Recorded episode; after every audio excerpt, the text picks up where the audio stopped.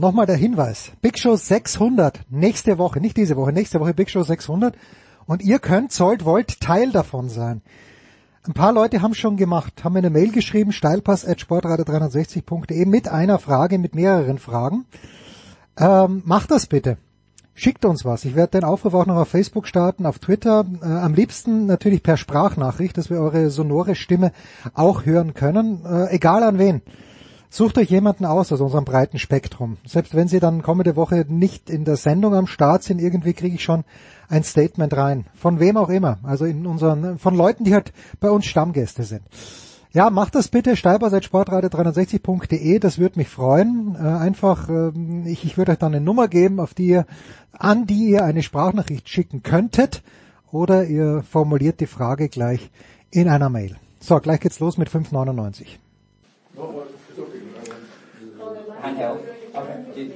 Just quiet quickly, please. Ja, sag einmal. Wer hat an der Uhr gedreht?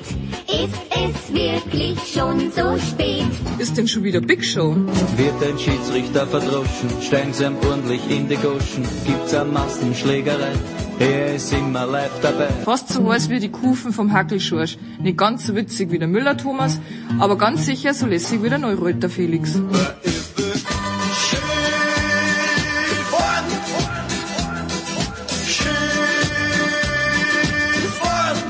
Hockt euch hin, vielleicht ein Weißbier oder zwei und auf jeden Fall ein paar Würst. Mit einem gescheiten Senf dazu. Muss kein Händelmeier sein. Kann aber. Plötzlich müllert's vor dem Kasten, das Volk schreit Uwe, wie mir scheint. Da schießt der Müller knapp daneben, denn er war ja nicht gemeint. Die Big Show. Jetzt!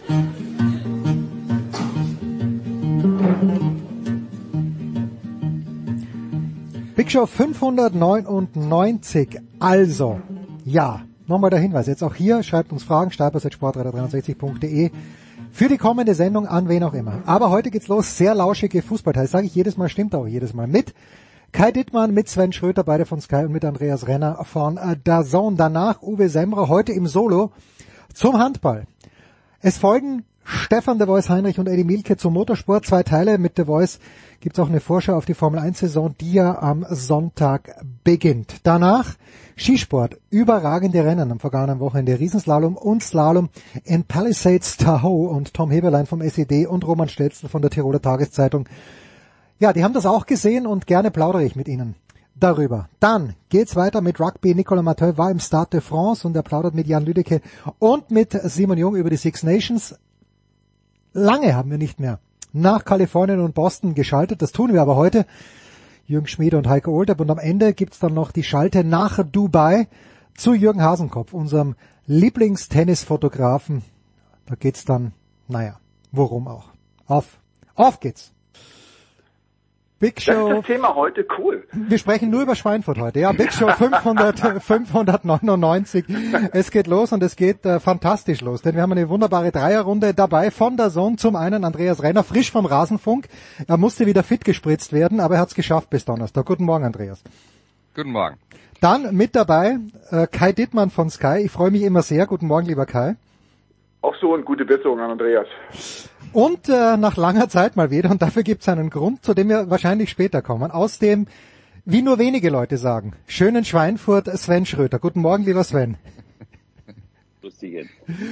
So, äh, wir wollen vielleicht anfangen, Kai, mit einem Thema, auf das du nur semi vorbereitet bist. Du hast am vergangenen Samstag, wenn ich es richtig in Erinnerung habe, die Dortmunder in der Konferenz gehabt, und zwar in Hoffenheim. Jetzt äh, will ich gerne, würde ich gerne ein Wort über die Hoffenheimer verlieren, Kai. Ist so etwas, äh, oder was wäre denn das jüngste Beispiel, wo einer Mannschaft, die ebenfalls so gut besetzt ist, wie es Hoffenheim eigentlich ist, dass die in so arge Kalamitäten gekommen ist? Muss man da zurückgehen bis nach Wolfsburg vor ein paar Jahren oder gibt's was Jüngeres? Wie siehst du die Lage in Hoffenheim? Siehst du Gründe, warum es so schlecht läuft? Kalamitäten ist ein wunderschönes Schon, Wort. gell? Ja, ja. viel, viel zu selten in der, in der Fußball-Bundesliga benutzt, ehrlich gesagt, aber vielleicht können wir das ein bisschen ändern heute. Ähm, e- ehrlich gesagt, ähm, ich weiß es gar nicht. Ja, weil Wolfsburg ist ja auch nicht abgestiegen, aber Kalamitäten haben sie tatsächlich gehabt in der Zeit. Ja, äh, ich befürchte, dass ähm, die, die, dieses Wort Wohlfühloase wirklich sehr, sehr gut äh, nach, nach Hoffenheim passt, weil du musst ja schon den Spielern, die da hingehen, äh, ein, ein bisschen was bieten. Ja, Perspektive ja, aber natürlich eben äh, ähm, auch Geld, dass man ähm, dann da spielt und was macht. Und irgendwann ist möglicherweise so die, diese Motivation weg. Ich glaube, die, die Mannschaft hat sich ein Stück weit auch überholt. Dann kommt noch mit dazu, wenn du gar keine Kontinuität mehr auf der Trainerbank hast und alle wissen, der Trainer ist mit Abstand das schwächste Glied in dem mhm. Verein, dann wird's halt einfach mal sau schwierig. Und jetzt kommt noch eins mit dazu. Ja, äh, wir reden immer so viel über, über Traditionsvereine, wo ich gar nicht ganz genau weiß, äh, wie definiert man das richtig. Für mich ist es immer einer, der, der mir ans Herz geht. So, und jetzt kommt äh, der Punkt, den ich sagen wollte. Ich habe so das Gefühl, die Hoffenheimer merken auch das so, ja, der, der Schmerz der Fußballfans da eher weniger ausgeprägt ist, falls die wirklich absteigen sollten. Und das ist eine Nummer, ja, da stehst du an einem Gleis, wo du sagst, so, entweder den zeige ich jetzt erst recht oder du sagst, na gut, dann lass ich es halt über mich ergehen. Also das ist so eine Nummer, ich befürchte, man merkt, das nimmt man so zur Kenntnis, die ganze Geschichte. Und das für Fußballprofi nicht schön. Und Andreas nimmt die deutsche Fußballöffentlichkeit äh, aus den genannten Gründen von Kai, Traditionsverein hin oder her, mit sogar vielleicht ein kleines bisschen Schadenfreude zur Kenntnis, was da jetzt gerade los ist. Naja gut, äh, Hoffenheim ist ja jetzt eine ganze Weile schon in der Fußball-Bundesliga. Es ist nicht das erste Mal, dass äh, die Probleme haben und äh, gegen den Abstieg kämpfen. Insofern, äh, also wer da jetzt dann noch die gleiche Schadenfreude äh, ähm, spürt wie vor, keine Ahnung was, äh, ist ja mindestens das dritte Mal, dass sie äh, in äh, Schwierigkeiten sind.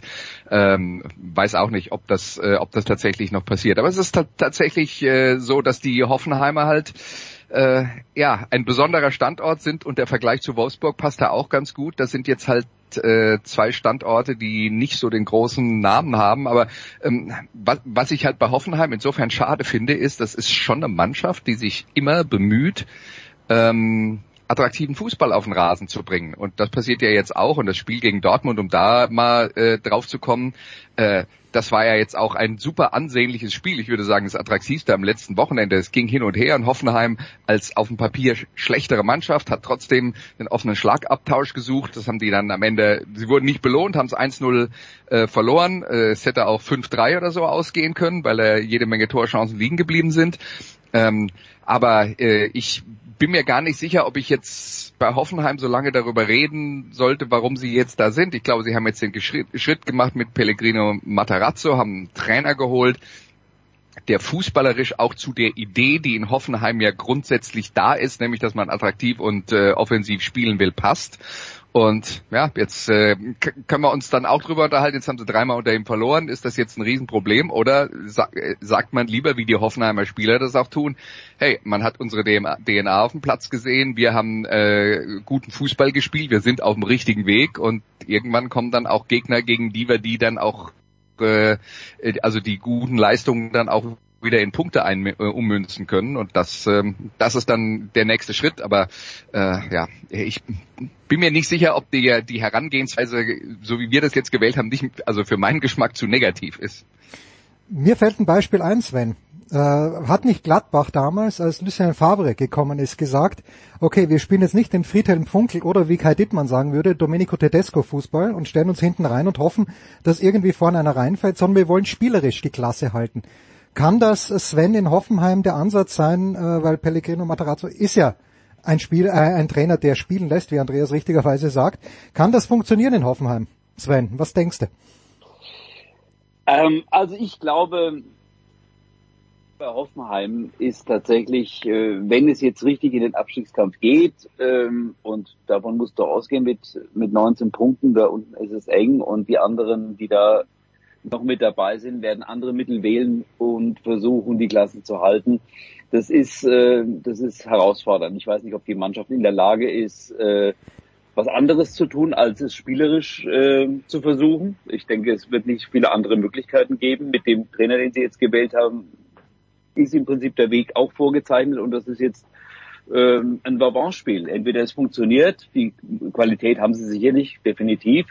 Ob es am Ende dann klappt, weiß ich nicht. Aber was ich noch sagen wollte, bei Hoffenheim, ich frage mich seit Jahren, Äh, eigentlich seitdem sie in der Bundesliga sind. Am Anfang sah es ja so aus, die äh, greifen jetzt da richtig an und das äh, ist ein ganz neues Konzept und äh, die wollen wirklich oben sich festsetzen etc. pp. Irgendwann kam dann der Bruch und äh, wichtige Spieler sind gegangen, nicht adäquat ersetzt worden. Irgendwann hat man sich dann mit oberem Mittelmaß begnügt. Und äh, ich glaube, ein, ein Verein, ein Club, der eben nicht in dieser Traditionsvereinsliga äh, äh, ist, der sich ja quasi auch dann aus sich herausspeist und dann über Generationen immer wieder weiterträgt. Also bringen wir so Beispiele wie Kaiserslautern und so weiter, die kannst du ja, die kriegst du ja nicht, nicht wirklich klein. Irgendwann kommen sie ja wieder. In welcher Form auch immer. Und wenn sie dann in der zweiten Liga äh, volles Haus haben und so weiter. Ich glaube, dass so Projekte wie Hoffenheim, ich nenne es mal Projekt, ähm, letztlich nur äh, mittelfristig eine Chance haben, sich auch zu entwickeln, wenn eben eine Entwicklungsperspektive da ist. Und die fehlt mir in Hoffenheim. Und nur dieses, wir wollen schön Fußball spielen, ja, das wird auf Dauer dann auch niemanden glücklich machen. Die werden immer in der Lage sein, entweder sich in der Liga zu halten oder halt wieder aufzusteigen und so weiter. Aber äh, es bleibt ein Nullsummenspiel. Ich sehe da im Prinzip das Ziel nicht. Das, bei RB Leipzig sehe ich ein Ziel. Bei Hoffenheim sehe ich es eigentlich schon seit Jahren nicht mehr. Kai, möchtest du da noch was anfügen oder möchtest du zum realistischen Ziel von Borussia Dortmund vielleicht doch deutscher Meister zu werden in dieser Spielzeit gleich jetzt ansetzen? setzen wir doch mal da an, oder? Ich glaube, bei, bei Offenheim drehen wir uns ja eh so ein bisschen im Kreis ja, bei der ganzen unbedingt. Nummer und Projekt oder ich äh, würde sogar noch auf Kunstprojekt erhöhen, die ganze Geschichte. Ja, das ist so und dann, wenn man das so macht, ja, dann muss man auch damit leben, dass eventuell der, der Kübel an, an Sport noch eine, eine Nummer XXL ist äh, im Vergleich zu irgendwelchen anderen. Also du, du hast, äh, wo kommt das Zitat her mit dem, äh, die werden deutscher Meister? Nein, nein, nein, nein, pass auf. Also ich habe, ich meine, mein Eindruck von Dortmund in der Rückrunde oder vielmehr in der, das ist ja auch noch ein paar Spiele der Hinrunde gewesen, sehr glücklich begonnen. Augsburg und vor allen Dingen das Spiel in Mainz hätten sie nie gewinnen dürfen, finde ich, in Mainz zumindest. Und dann aber ist da plötzlich was ins Rollen gekommen. Plötzlich ist Edin Terzic vielleicht doch ein geiler Trainer, aber du siehst die Dortmunder viel öfter als ich. Wie siehst du sie denn? Dürfen sie das Ziel ausrufen, deutscher Meister zu werden? Ja, das Problem ist, ich, ich würde das ja machen. Ja, nur die Erfahrung hat natürlich gelehrt, äh, wenn du wenn du solche Ziele ausrufst, das, gilt ja auch für Freiburg, ja, wo ich sage, Mensch, lass doch mal Champions League, das wäre doch mal echt cool. Nur äh, du, du siehst und liest halt jeden Tag immer wieder, wenn irgendwer und wenn, selbst wenn das nicht arrogant macht, ja, ein, ein hohes Ziel ausruft und es nicht erreicht, äh, dass man dann sofort beschimpft und beleidigt und verspottet wird, dann das würde ich mir dann auch überlegen, ganz ehrlich, es ist so. Ja, und äh, da kann ich total verstehen, äh, dass die Damen und Herren in der Kabine anders reden als vor irgendwelchen Mikrofonen. Das ist schon völlig okay. Äh, du hast es ja gesagt, äh, die haben eine Qualität gewonnen. Sie trauen sich, glaube ich, selber noch nicht so richtig. Eine mhm. Qualität gewonnen, dass sie auch Spiele gewinnen, äh, wo sie hinterher sagen, ey, wie, wie konnte das denn passieren? Ähm, und dann da wäre ich auch sau vorsichtig. Jetzt kommt noch eins mit dazu. Ja? Wenn ihr mal irgendwann die Zeit habt, äh, zu gucken, was die für ein Programm äh, jetzt als nächstes haben. Ne? Die spielen äh, Leipzig, die spielen äh, Schalke, die spielen die Bayern in der Bundesliga, spielen Köln, spielen Union Berlin. Dazwischen haben die Chelsea und Leipzig im Pokal. Das sind jetzt echt die nächsten Spiele. Ähm, da weißt du, da, da würde ich auch abwarten, bis ich äh, offensiv ein Ziel verkündet werde, gucke ich mir erstmal an, äh, was ich dann in den Wochen erreicht habe bei der ganzen Geschichte. So, und ich, ich würde als Spieler würde mich jetzt auch mal interessieren, wie gehe ich eigentlich damit um, wenn ich verliere, obwohl ich natürlich keinen Bock habe zu verlieren. Ja, kommt dann so diese, diese Wankelmütigkeit wieder zurück. Ich bin da totaler Pragmatiker und sage, ach, wie schön. Ja, es ist so ein, so ein es, wir haben ja März schon, ne? man darf das ja nicht vergessen, weil normalerweise war jetzt alles schon entschieden und ich sage, ey, wie, das ist das schön. Im März so, so eine Art Meisterkampf, das finde ich total schön. Sven, äh, mach, ich ja. mit, mach ich mit dir weiter. Äh, wo, woran machst du das denn fest? Also ist es wirklich Julian Brandt, der dann halt mit dem Rücken das Tor schießt, wenn es sein muss? Ist das ein Spieler, wo man irgendwie eine Entwicklung sieht, die man fast nicht mehr für möglich gehalten hätte, zum Beispiel? Also vielleicht nur, um das äh, von Kai nochmal aufzugreifen, ähm, ich habe es mir gerade auch nochmal angeguckt. Also ich glaube wirklich, wenn der BVB es schafft, bis Ostern in sein, also plus minus drei Punkte, sage ich jetzt mal, dann haben sie eine echte Chance. Denn das Restprogramm ist dann in der Relation schon machbar, aber bis dahin ist es ein weiter Weg. Ja, woran macht man es fest? Ich denke schon, dass die defensive Stabilität aus meiner Sicht mit das Entscheidende ist, dass einzelne Spieler mal stärker, mal schlechter in ihrer Phase sind, dass Julian Brandt ein hochtalentierter Fußballer ist, glaube ich, das wissen wir alle.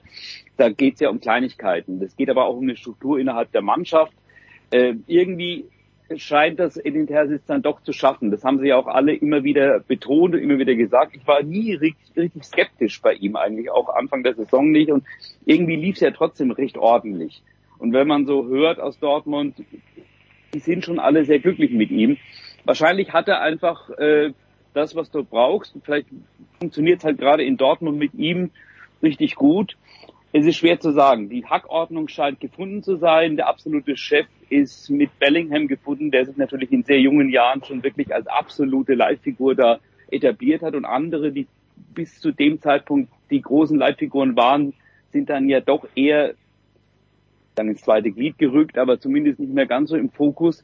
Und das tut denen vielleicht dann umgekehrt auch gut. Also das könnte eine Erklärung sein. Am Ende ist es viel Kopfsache, glaube ich, gerade in Dortmund.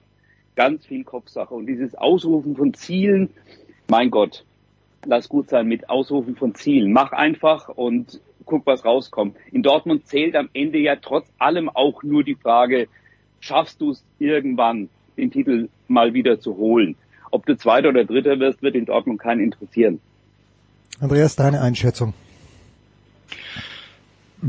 Ja, also ähm, ist ja jetzt schon vieles zum äh, zum Thema gesagt worden. Ähm, es ist jetzt eine gute Phase bei Borussia Dortmund. Konstanz äh, haben sie jetzt eine Weile hintereinander gezeigt. Das war ja immer das, was uns äh, zur Verzweiflung getrieben hat beim BVB, aber äh, deswegen, weil man weiß, was in der Mannschaft steckt und weil sie es halt nicht äh, konsequent genug abrufen konnten in der Vergangenheit. Aber Kai hat ja schon äh, vollkommen zu Recht gesagt, da kommen jetzt die großen Aufgaben und danach kann man dann mal äh, eine Zwischenbilanz ziehen und schauen, wo man steht und dann geht's vielleicht um die deutsche Meisterschaft, aber bitteschön. Also im Moment sind sie punktgleich mit dem FC Bayern. Ich würde mich jetzt auch nicht hinstellen und sagen, das Thema interessiert uns überhaupt nicht, weil offensichtlich ähm, tut es das. Ist es aber die Stärke der Dortmunder, Kai, oder sind es einfach auch Unachtsamkeiten der Bayern, so wie die in das neue Jahr gestartet sind? Weil ich meine, im Kadervergleich, wenn man wieder sieht, am vergangenen Sonntag, wenn Julian Nagelsmann da einwechseln konnte, da muss man sich an den Kopf greifen. Ja? Wenn man Sadio Mané bringen kann, aber nicht muss, äh, ich, ich sehe die Bayern halt leider immer. Und ich sage wirklich leider, weil ich es halt traurig finde, dass mittlerweile Kinder in Gymnasien gehen, ohne einen anderen Meister kennengelernt zu haben als die Bayern. Ähm, ich sehe die Bayern leider noch immer klar vorne, Kai. Ja, sie tun uns ja äh, den Gefallen ähm, und, und dann halten die Lücke echt äh, verdammt eng. Du hast es ja gerade eben auch gesagt, ist natürlich auch ein Stück weit Qualität der Dortmunder. Ähm, es glänzt halt dieses äh, Kalenderjahr 2023 ergebnistechnisch bei den Dortmundern unglaublich. Ähm, nur wenn die im 22 auch schon so gespielt hätten, hätten die jetzt zehn Punkte Vorsprung. Also da muss dann irgendwann was schiefgelaufen sein. Ist ja auch. Ja, ähm, Ähnliches ist ja jetzt auch bei Union Berlin. Die gewinnen jetzt nicht jedes Spiel. Ist natürlich trotzdem super, äh, was sie da hinlegen. Aber anbieten im Vergleich auch ähm, zu dem was wir alle so kennen und, und äh, fürchten gelernt haben in den letzten zehn Jahren, ist tatsächlich, dass die Bayern echt viele Lücken anbieten und das, ich, ich werde aus denen ja nicht schlau. Ja, weil ich mir gedacht habe, ey, du hast echt einen super hochtalentierten, super eloquenten Trainer, der möglicherweise als einer der ganz wenigen auf der Welt den Spagat zwischen hochbegabt sein und die Grundtugenden des Fußballs miteinander verbinden. Also dass das so Guardiola und Tuchel zum Beispiel nicht können.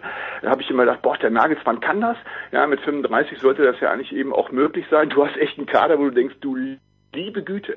Ja, und wir, wir reden dann über, über die drei, die es nicht in den 20er Spieltagskader geschafft haben, die immer noch Nationalspieler sind. Das finde ich ja völlig irre. Aber irgendwas passt da eben echt nicht zusammen. Völlig unglaublich finde ich, wie, wie, ich sag mal, öffentlich dieser Verein im Moment ist. Das hat es unter Rummenigge Höhnes nie gegeben, die Geschichte. Die haben das wirklich viel mehr zusammengehalten, viel mehr geschützt, viel mehr unter Verschluss gehalten, was für uns Journalisten jetzt nicht toll war. Aber als Vereinssicht kann ich das eben echt super verstehen. Und so wird eben alles ja, zu einem Megathema. Natürlich ist, wenn du einen Torwarttrainer feuerst, das ein großes Thema, aber kein Megatrainer. Nur in der momentanen Zeit bei den Bayern wird's das eben.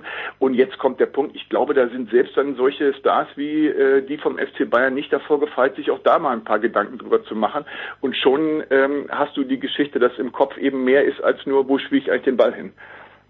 Aber Kai, nur ganz kurz anschließend. Ich weiß ja, und das, das hat ja auch Fritz von Turn und Taxis hier erzählt, dass es unheimlich schwierig war, einen Draht zu finden zu Pep Guardiola. Nicht unheimlich schwierig, es war unmöglich. Guardiola ist äh, euch nicht zur Verfügung gestanden, wie viele andere Trainer. Aber ist Tuchel wirklich in diese Kategorie auch zu werfen ne? gewesen? Ja, pass auf, mir geht's ja nur darum, das sind, das sind Trainer, und ich kann das ja auch verstehen, ja, äh, da geht's ja nicht mehr darum, ein super Trainer zu werden oder zu sein, sondern der Supertrainer. Also musst du eine Mannschaft haben, Spiele haben äh, und Titel gewinnen mit deiner Handschrift, mit deinem Ding, wo die Leute sagen, boah, da wäre ich nicht drauf gekommen. Ja, deswegen hat ja Guardiola auch noch nie äh, die Champions League gewonnen, seitdem er äh, aus Barcelona weg ist, weil er immer was Besonderes machen wollte, anstatt zu sagen, pass auf, ich nehme das, was zehn Spiele lang vorher echt super funktioniert hat. Ähm, und das ist bei Tuchel eben auch so. Da muss immer noch irgendein ein Linksaußen auf der Acht spielen oder irgendwie sowas in der Richtung. Und, und du hast ja auch bei Nagelsmann gesehen, die, die Versuche waren ja auch da in der Hinrunde zu sagen, oh, jetzt habe ich aber noch und das mache ich mal so, ja, und diese ganzen Geschichten. Und jetzt nimm diese äh, Auswechslung Müller in, in Mönchengladbach in Unterzahl, ja, wo du eben sagst, das musst du eben einfach lernen. Das kann ich aus trainertaktischer Sicht total verstehen, was er da wollte. Kopfballstärke, Schupomoting, äh, die Laufbereitschaft und Zweikämpfe von Ratenberg und die ganzen Nummern. Alles okay. Ja, aber es geht eben echt nicht nur um das, sondern du musst den Rest, und der ist bei dem, nicht nur beim FC Bayern eben echt groß, den musst du mit reinbringen. Das wird ein Tuchel nicht machen, das wird ein Guardiola nicht machen. Ähm, und da habe ich mir gedacht, das, das macht ein Nagelsmann und ich bin mir relativ sicher, ab jetzt seit Gladbach äh, würde das eben auch machen. Also von daher, es geht mir darum, dass du sagst, ich ja, ich will Titel gewinnen und ich, man will, muss diese Mannschaft auch mit meinem Namen unmittelbar in Verbindung mhm. bringen, aber ich muss jetzt nicht diesen, diese eine Wahnsinnsnummer machen, äh, De Bruyne äh, auf rechts außen im Viertelfinale Champions League in Lissabon. Stell den dahin, wo er immer spielt. Ja, da ist er am besten äh, bei der ganzen Geschichte. Deswegen ähm, fremdel ich so ein bisschen mit, mit Guardiola, Tuchel und, und ein paar anderen. Ancelotti, mit Skat sagte man früher, Caro einfach. Ja, guck mal, wie oft er die Champions League gewonnen hat und dann guckst du, wie oft die anderen die gewonnen haben. Ja, der, und da hat der Jürgen Klopp, glaube ich, gesagt letzte Woche, niemand menschelt, bei niemandem menschelt's mehr als bei Carlo Ancelotti. Und dann, bam, gewinnst du einfach mal 5-2 in Liverpool. Uh, ja, ja, sorry, da muss ich dann, äh, ich kann mir natürlich nicht verkneifen, da äh, ein bisschen zu widersprechen, weil ähm, ich habe ähm, äh, bei, bei der Aufzählung, Kai hat ja gesagt, Guardiola hat die äh, Champions League nie, äh, seit er Barca ver äh, verlassen hat, nie gewonnen, weil er äh, immer noch die äh, irgendeine Umstellung macht, die dann dazu führt, dass er irgendein Spiel verliert. Äh, und dann redet er lange über Thomas Tuchel, da wäre viel schoss mir in den Kopf, deswegen hat Tuchel auch noch nie die Champions League gewonnen, oder wie?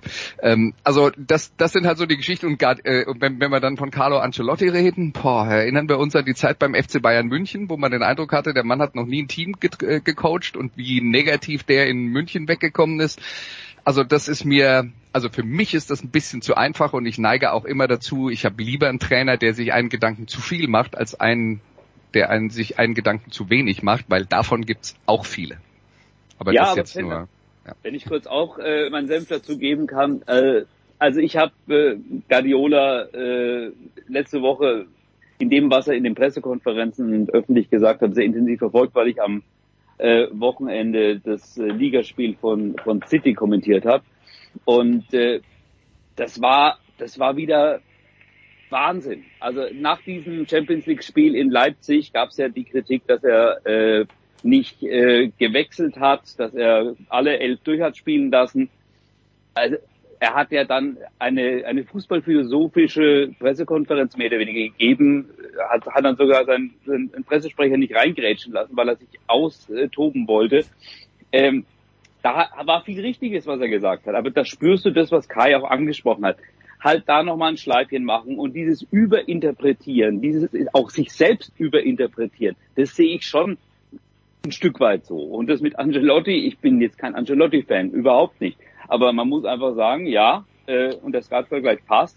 Am Ende äh, hast du hast die Punkte erreicht und am Ende stehst du da, wo du hin willst. Äh, das ist nicht das, was den Fußball weiterbringt. Das mag schon sein, aber äh, dieses, äh, die ganz großen Trainer, die auch selbst äh, sich dann dementsprechend präsentieren und eben noch ein Schleifchen, noch ein Schleifchen, ich glaube, da muss auch Nagelsmann aufpassen.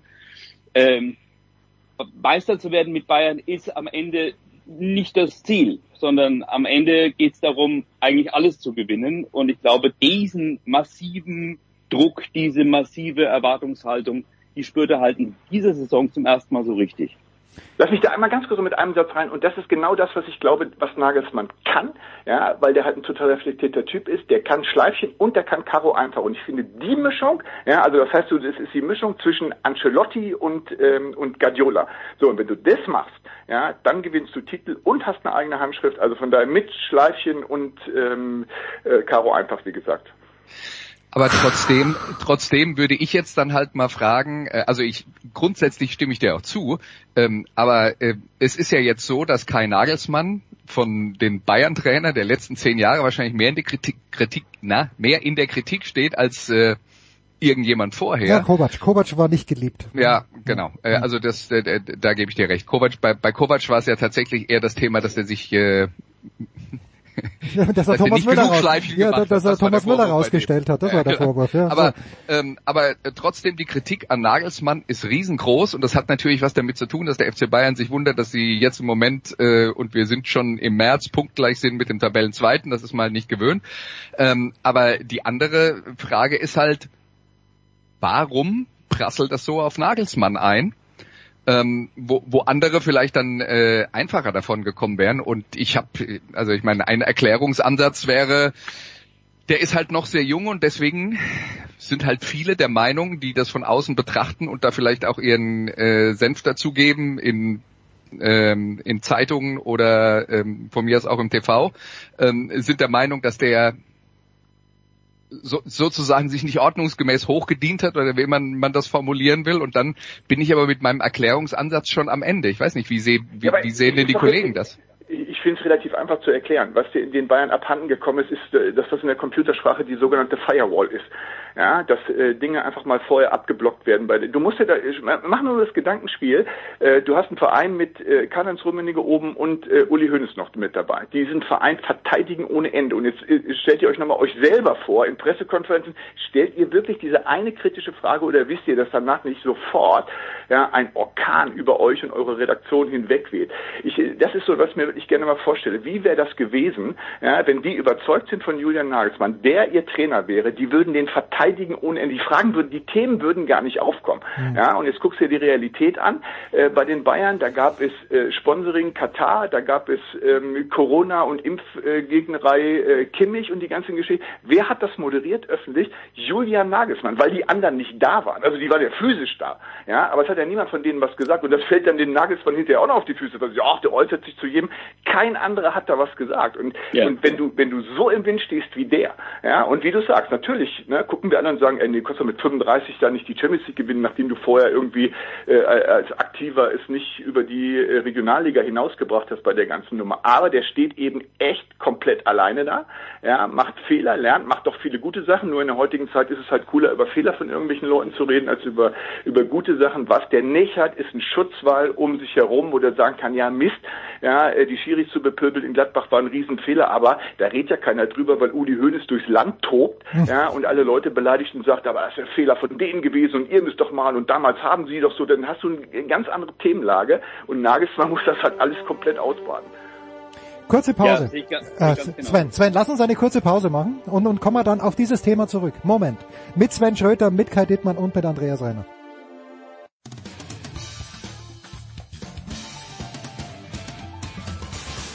Hier ist Joachim Lambi und ihr hört Sportradio 360.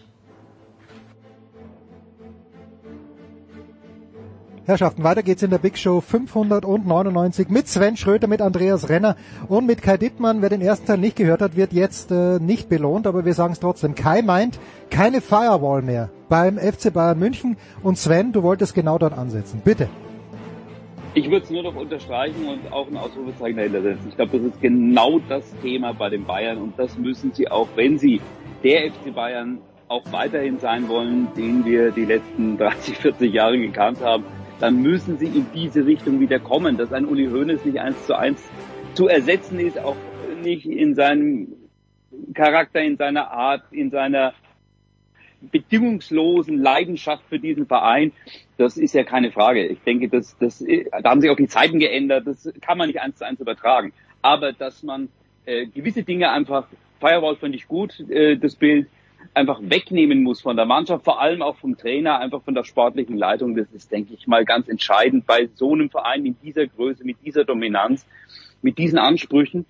Und äh, also ich sehe das ganz genauso. Ich bin auch der Meinung, er muss sich verzetteln, als Trainer und hat dadurch nicht die Möglichkeit, äh, sich wirklich komplett auf das zu konzentrieren, wofür er da ist. Und es wäre gerade für ihn in seiner Situation auch mit Jugend und mit all diesen Themen äh, von enormer Bedeutung. Und da hat er zu wenig Unterstützung, sehe ich auch so. Viel Unterstützung, mehr geht gar nicht, genießt Urs Fischer bei Union Berlin und warum nicht? Aber mich erinnert das ein kleines, es gab eine Zeit, wer sich erinnern kann, vor gar nicht so vielen Jahren, als Schalke 04, wie auch immer, auf den zweiten Platz der Fußball-Bundesliga gekommen ist. Und ich weiß noch, dass äh, Kai damals nicht das blaue Trikot angezogen hat vor lauter Freude über den Fußball, den die Schalker gespielt haben, denn es waren äh, von 34 Spieltagen waren glaube ich 27 1 zu 0 Siege und 26 davon glücklich und in unansehnlichen Spielen. Kai, sind wir schon so weit bei Union Berlin oder kannst du dich an Union Berlin ein klein wenig mehr erfreuen als damals an den Tedesco-Schalkern? ja, kann ich tatsächlich. Also sie streuen ja auch ab und zu mal deftige Niederlagen ein. Okay, so, ne? gut, dann passt Freiburg ja. und dann äh, Bayern, auch wenn es nur 0-3 war, das war ja dann auch schon zur Pause. Also von daher, ähm, ja, äh, was ich überragend finde, ist tatsächlich ähm, ähm, zum einen mal die die Entwicklung, die sie nehmen als Aufsteiger ähm, mit mit ganz großen Schritten Richtung äh, Champions League Qualifikation. Das kriegst du halt tatsächlich nicht geschenkt, selbst wenn die Bayern mal schwächeln, aber da sind ja dann noch drei andere Plätze zu vergeben. Äh, das ist cool. Ja, äh, was auch gut ist, ist, dass mir ganz viele Trainer, die gegen Union spielen, sagen, ey, boah, wir wissen genau, was die machen, du kannst es nicht verteidigen. Mhm. Und, und jetzt kommt der Punkt, ja, also die sind natürlich nicht für den Unterhaltungswert der Fußball-Bundesliga verantwortlich, aber ich habe so ein bisschen die Hoffnung, dass sie sagen, yo, na, jetzt haben wir hier mit dem mit diesem ganz aufopferungsvollen Verteidigen und unserer Superqualität Standard-Tor, ähm, vielleicht machen wir so, so einen Schuss Kreativität und Spritzer Fußball noch mit rein, weil dann dann dann gibt es einfach keinen Grund mehr, sie nicht zu lieben. Das ist einfach so.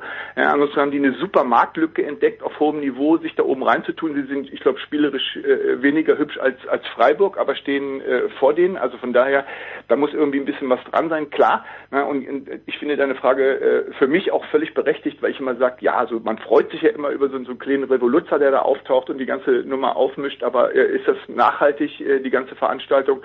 Äh, wenn man jetzt guckt, dass die über dreieinhalb Jahre mit, wie gesagt, einem Wahnsinnsaufwand immer noch da oben stehen, mhm. ist das schon so.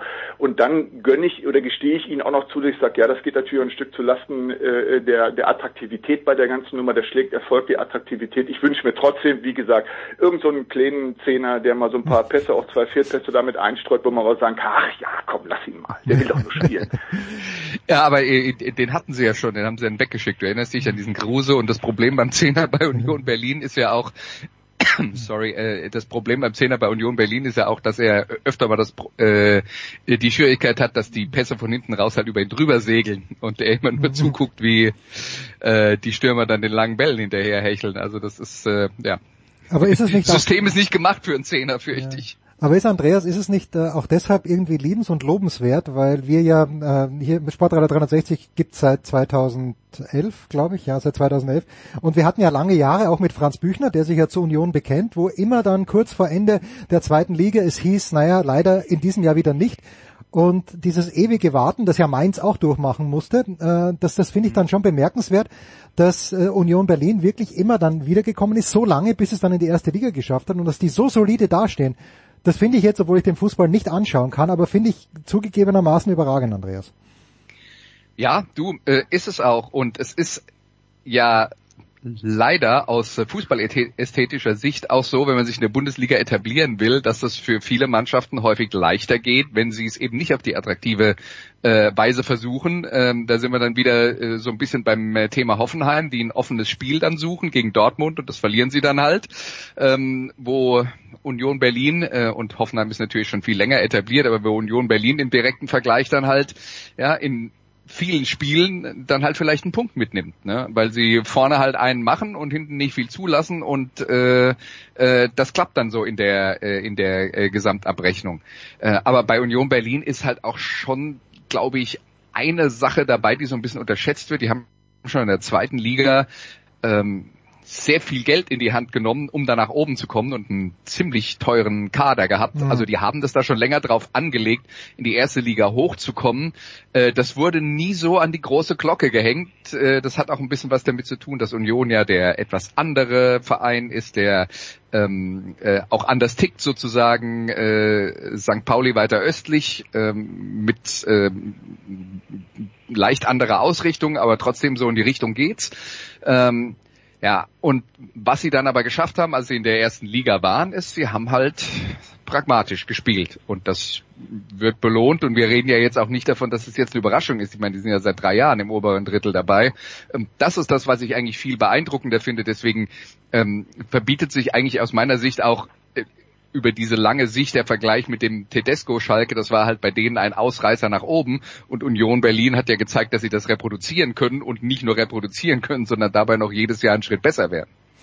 Also das da würde ich auch einschreiten. Also das mit Tedesco Schalke zu vergleichen, das äh, da wird man Union glaube ich auch nicht gerecht.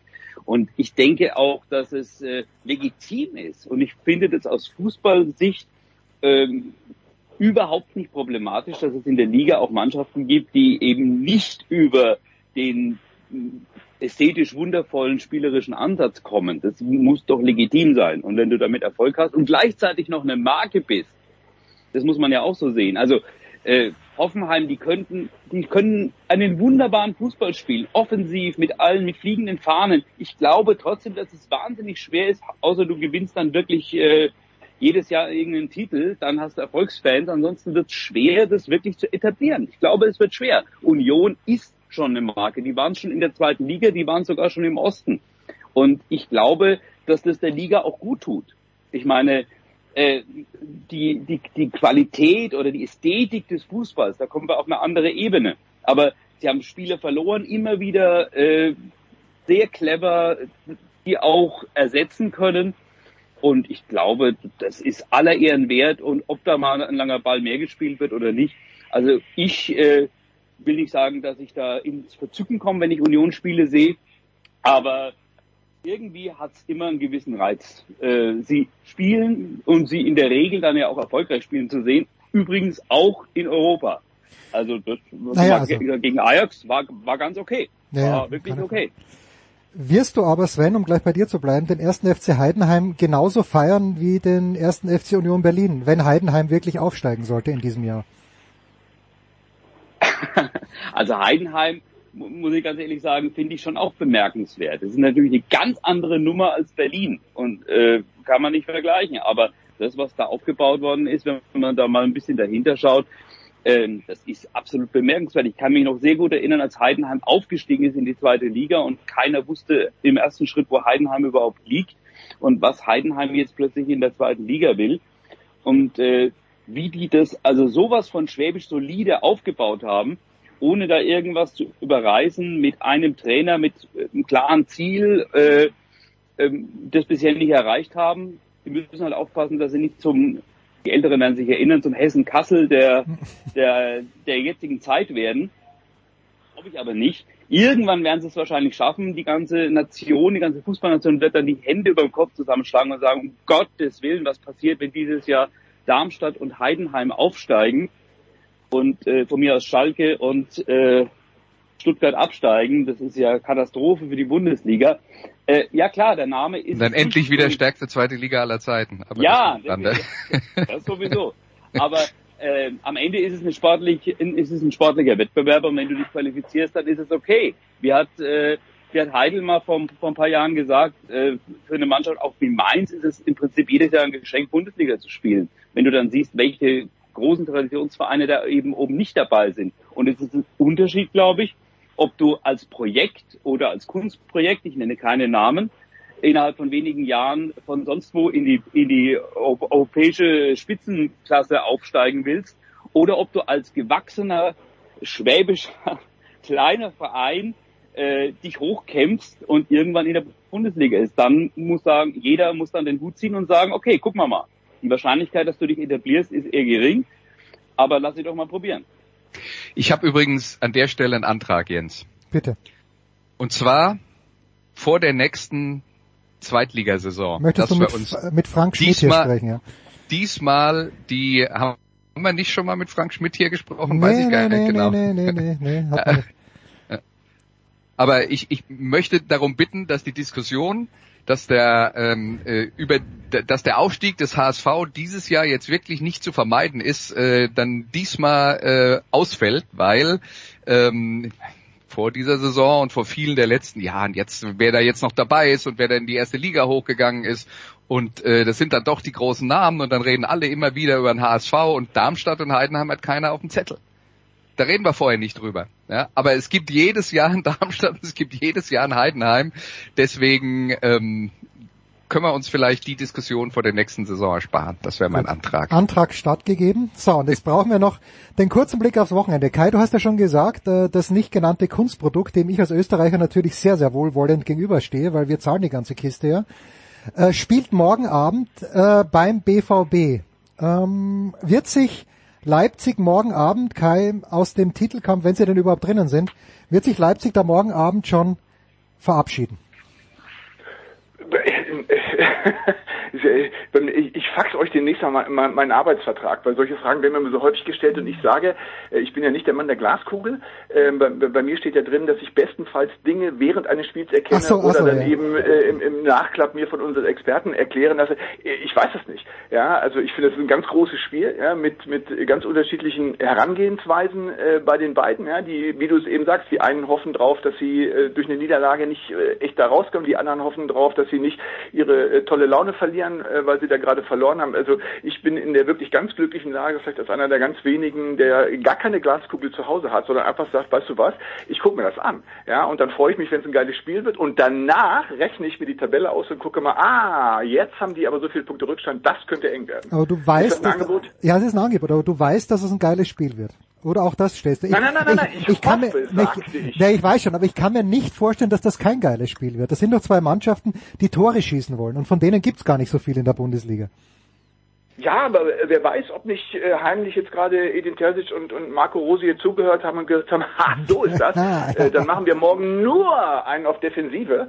Ja, ich, ich, ich kann es nicht sagen. Ich finde, da steckt unfassbar viel Potenzial drin, sowohl von der Tabelle als auch von den Mannschaften äh, und von der individuellen Klasse sowieso. Ja, plus ähm, all das, was noch mit da dran hängt in Sachen so, boah, wenn wir das verlieren, dann ist aber und so. Das, das ist so das, was im Vorfeld echt ein geiles Spiel ausmacht. Ähm, ähm, und ich, ich würde mich nicht wundern, wenn es eins wird. Ich kann aber leider keinem versprechen, dass es auch so kommt. Was kannst du uns versprechen hinsichtlich deiner Person an diesem Wochenende? Wo werden wir dich Dass hören? ich äh, tatsächlich für, für, für, für Sky zusammenfassungstechnisch bei diesem Spiel bin und mich total freue, mir das anzugucken, ja, um dann am Samstag die ganze Geschichte wirklich abzurunden äh, mit dem Duell 17 gegen 18 in der Konferenz. Also von daher, ich sag mal, äh, breiter kannst du nie aufgestellt sein an einem Wochenende als ich. Wenn es jemand kann, dann du. Andreas, was wird uns das Musikradio 360 am, am äh, Wochenende bringen? Ja, ähm, wir befassen uns mal wieder mit der Geschichte des Rock'n'Roll und reden über eine der erfolgreichsten Platten der 70er Jahre, nämlich Rumors von Fleetwood Mac. Und vor allen Dingen über die Entstehungsgeschichte dieser Platte, die ist nämlich ziemlich spektakulär. Großartig. So, und jetzt, äh, äh, Kai und Andreas, ihr, ihr müsst nicht mehr dabei bleiben, aber ihr könnt gerne dabei bleiben. Äh, wenn ich ganz kurz frage, Sven, ich war vor drei Wochen mit meiner Tochter ähm, Hockey Süddeutsche Meisterschaften in Schweinfurt. Es haben acht Mannschaften gespielt, mit anderen Worten, es gab große Pausen zwischen den Spielen meiner Tochter und so sehr, so sehr gerne ich mir Hallenhockey anschaue, ich habe mir gedacht, okay, gehst du mal raus aus dieser wirklich sehr, sehr schönen Halle in Schweinfurt, gehst Richtung Downtown Schweinfurt und ich bin nicht froh geworden. Mein lieber Sven, ich bin wirklich nicht froh geworden. Ähm, hätte es, wenn, wenn du mein Fremdenführer gewesen wärst, hätte ich mich spontan in Schweinfurt verlieben können? Ich glaube nämlich nicht. Ähm, ja, ich glaube auch nicht. Äh, Okay, gut. weil, weil, weil diese Stadt ist keine Stadt, in die man sich auf den ersten Blick verliebt. Das gebe ich äh, unumwunden zu.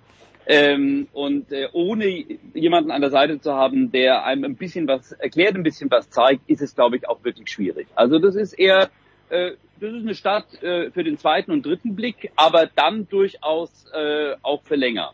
Also das ist, wenn du es jetzt mal äh, auf Menschen äh, beziehen wollen Ja, würdest, du verliebst, Ja, ja, du verliebst dich nicht Hals über Kopf, aber äh, wenn du mal die schönen Seiten und die positiven Seiten erkannt hast, dann kommst du nicht mehr weg. Großartig. Sven, dann sag uns du bitte auch noch ganz kurz, wo du am Wochenende zu hören sein wirst. Ich werde äh, nämlich an diesem Wochenende, glaube ich, spontan nach Schweinfurt fahren, auf den zweiten Blick. Aber da bin ich ja wieder nicht da. Ah, dir das ist schlecht. Nichts zeigen. Das ist ja keine gute, das ist keine gute Idee. Nein, ja, bei, bei mir ist es ziemlich querbeet. Ich darf am Samstagabend äh, die Zusammenfassung äh, Stuttgart gegen die Bayern mir, mir ansehen. Vorher werde ich zweite Liga machen. Äh, Regensburg gegen Düsseldorf und am äh, Sonntag dann für Sky äh, die XXL-Zusammenfassung äh, Wolfsburg-Frankfurt. Das wird auch, denke ich mal, ein ganz nettes Spiel werden. Überragende Programme an diesem Wochenende. Danke vielmals Kai, danke Sven, danke Andreas. Pause in der Big Show 599.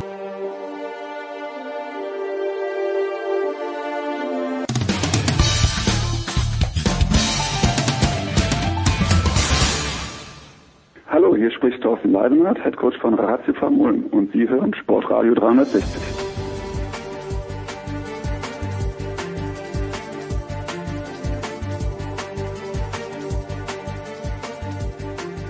So, Herrschaften, es geht weiter in der Big Show 599. Heute mit einem Solo für Uwe Sembrau, aber ich freue mich umso mehr, dass du Zeit hast. Uwe, guten Morgen. Guten Morgen. Uwe, ich habe mir äh, gestern doch relativ viel vom THW Kiel bei Elversrüm angeschaut und muss ehrlich sagen, ich war ein kleines bisschen irritiert. Ich weiß nicht, wie viel du gesehen hast, aber du siehst ja den THW auch öfter wie uninspiriert die daherkommen. Ist das nur auf die Müdigkeit zu schieben, die doch viele Spieler von der WM noch haben? Ist das ein falscher Eindruck von mir? Habe ich vielleicht nur gestern das falsche Spiel gesehen? Wie siehst du denn den THW? Äh, eigentlich auf Kurs und äh, natürlich gab es eine gewisse Brisanz. Ähm, es ging um den dritten oder vierten Platz in ja. der Champions League Gruppe. Aber das war natürlich im Angriff viel zu wenig, äh, gar keine Frage. Äh, sie haben in der Defensive sehr gut gestanden, 26 Tore.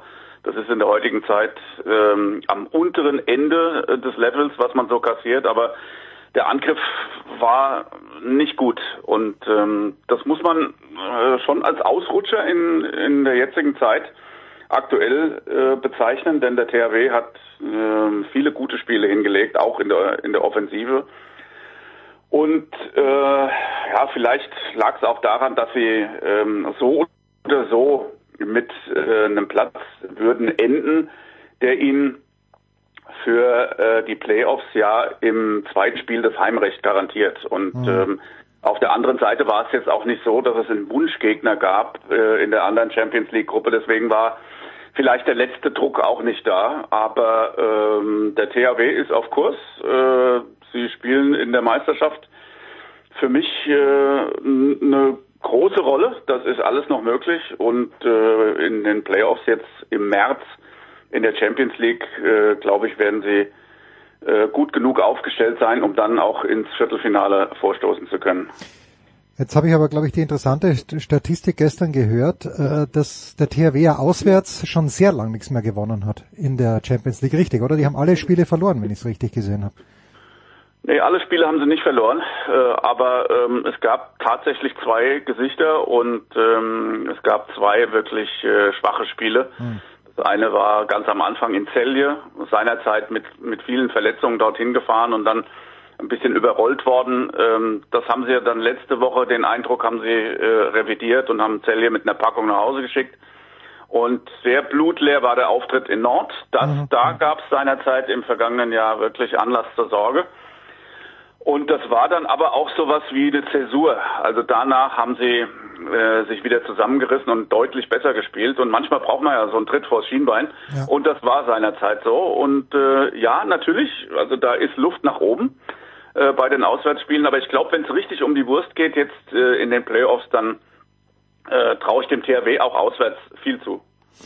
Wen siehst du? Also Barcelona hat noch überhaupt nicht verloren, PSG hat zwei Spiele verloren, äh, Kielce hat auch zwei Spiele verloren. Sind das so die drei Mannschaften, ähm, die, die ein bisschen über allen anderen stehen? Oder ist, ist, wie weit ist Kiel davon entfernt?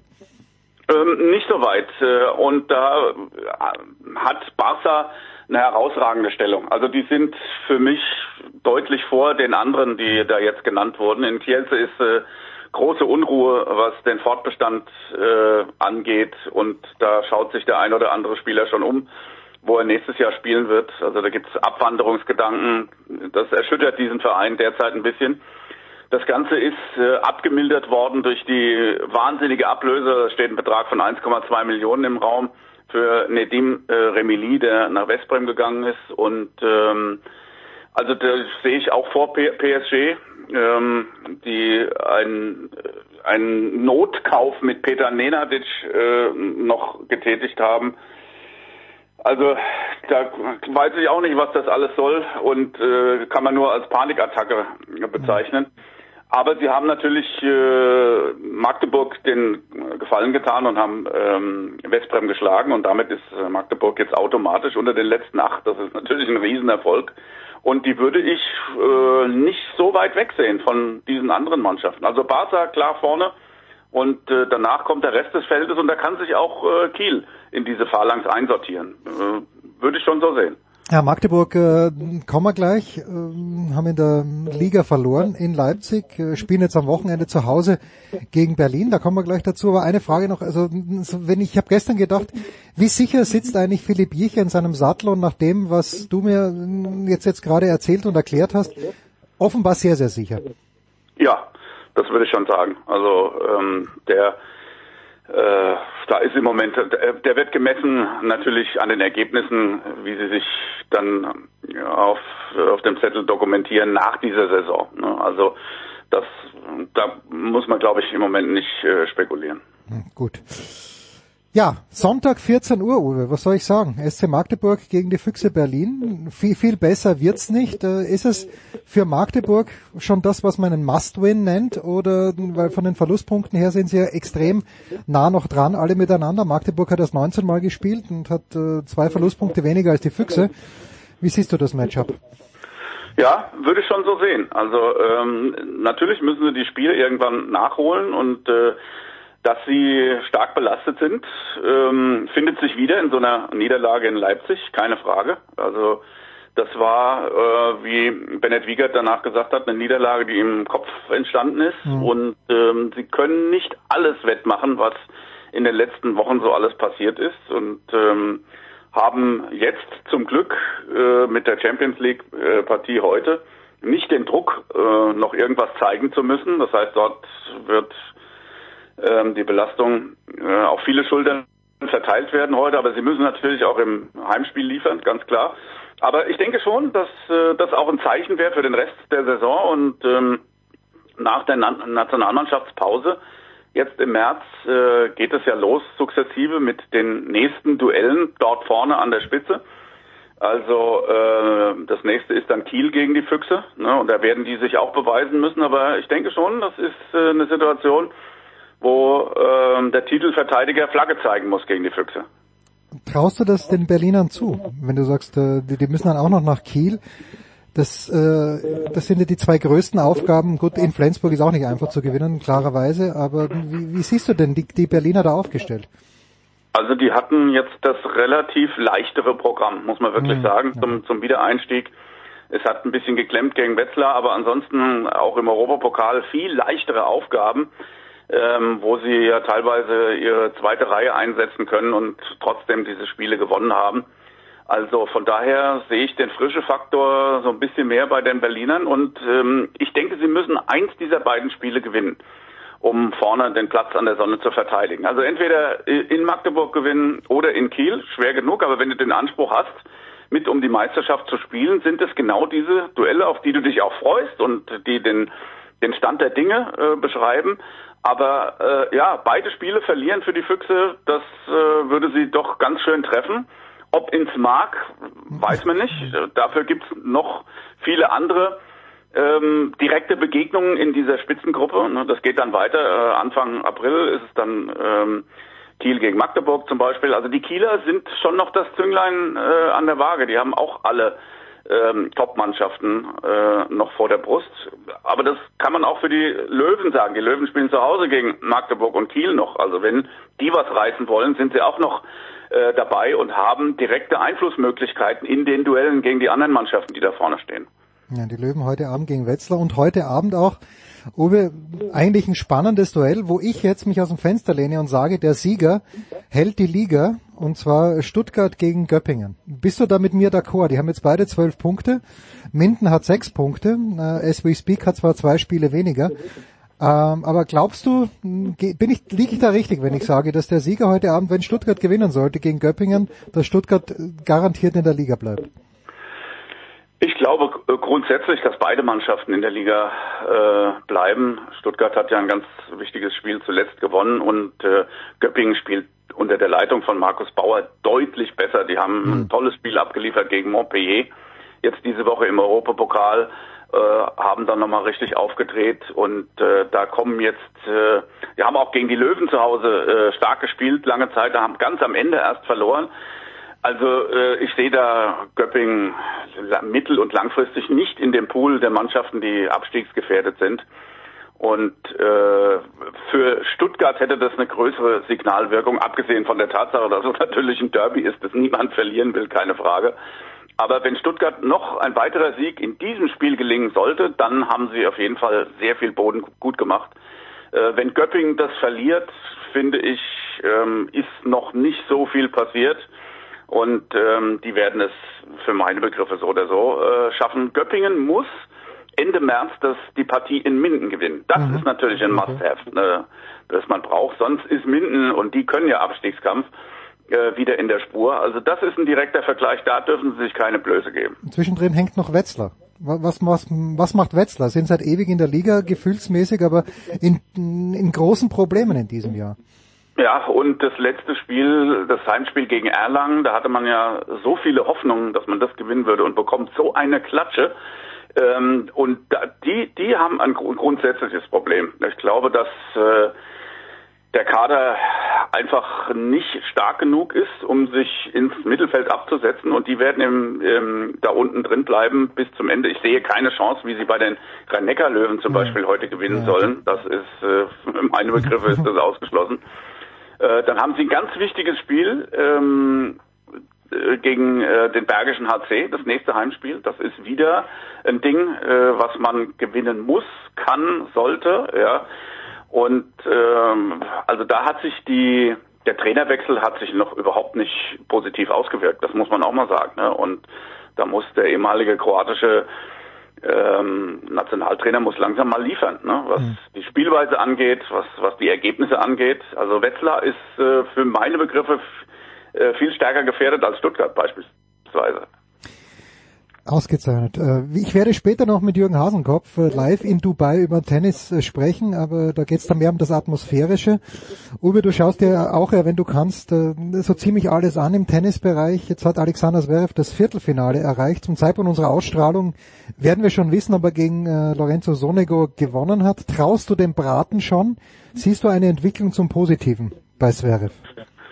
Also jedes gewonnene Spiel hilft, keine Frage. Ähm, ob das schon ähm, der, der Schritt in den Tennisfrühling ist, wage ich zu bezweifeln. Da müssen ein paar Hochkaräter her. Ne? Mhm. Er muss äh, irgendwann wieder Top-Ten-Spieler schlagen. Ne? Und ähm, bevor das nicht der Fall ist, ähm, sind das alles Muster ohne Wert für meine Begriffe. Ne?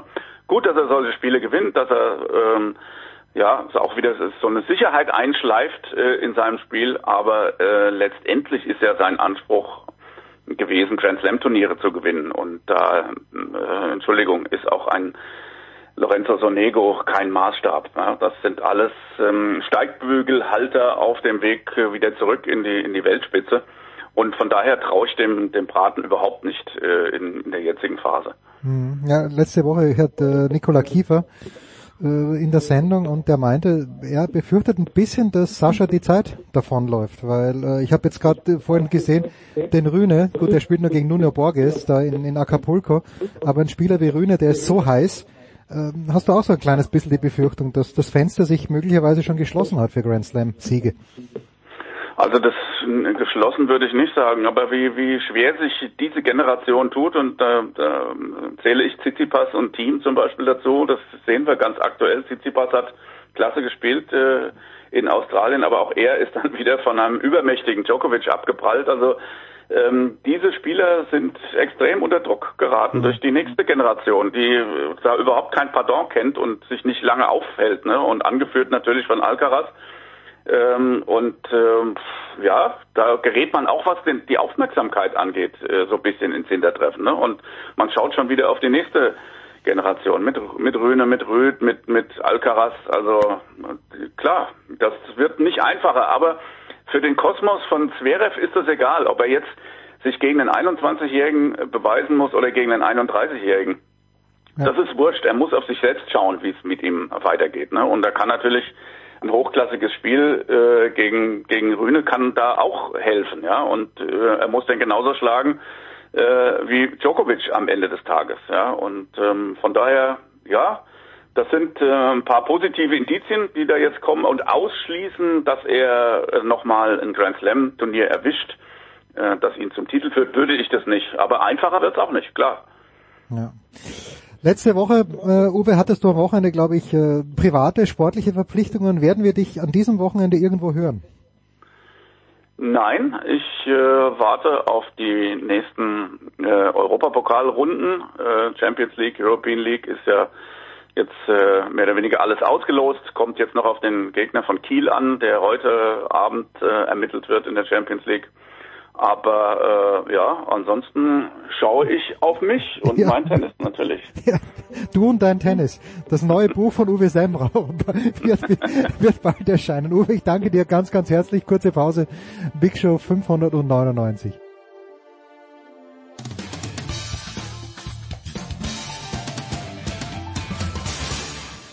Hallo, hier ist Thorsten Lieberknecht und ihr hört Sportradio 360 und vor allen Dingen hört es immer.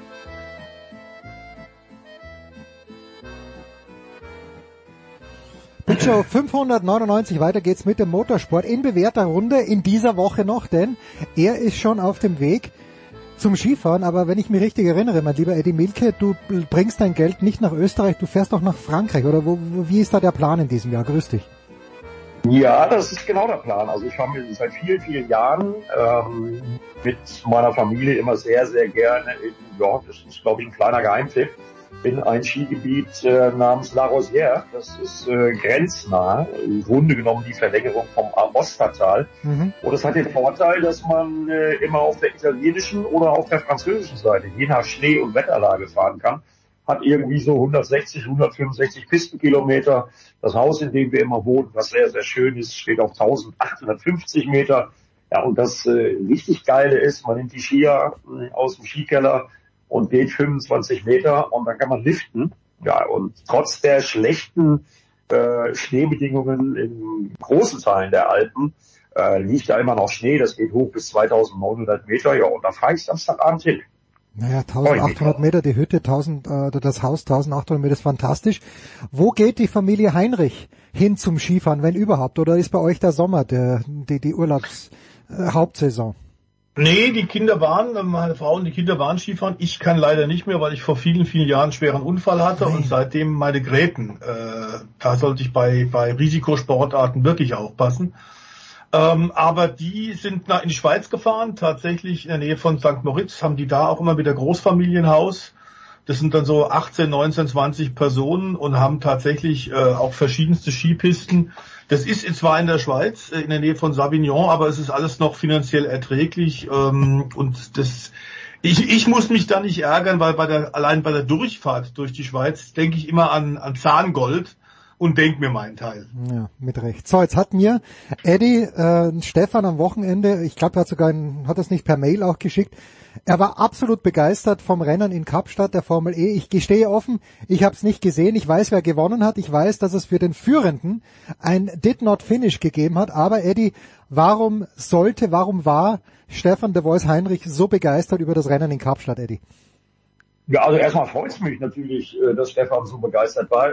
Ich glaube, da gibt es mehrere Gründe. Also erstmal, wer die Bilder gesehen hat bei uns auf Pro 7, äh, Kapstadt. Da muss ich nicht allzu viel zu sagen. Da war ich das erste Mal sehr, sehr traurig, dass ich in München im Studio gesessen habe und nicht in Kapstadt war. Mhm.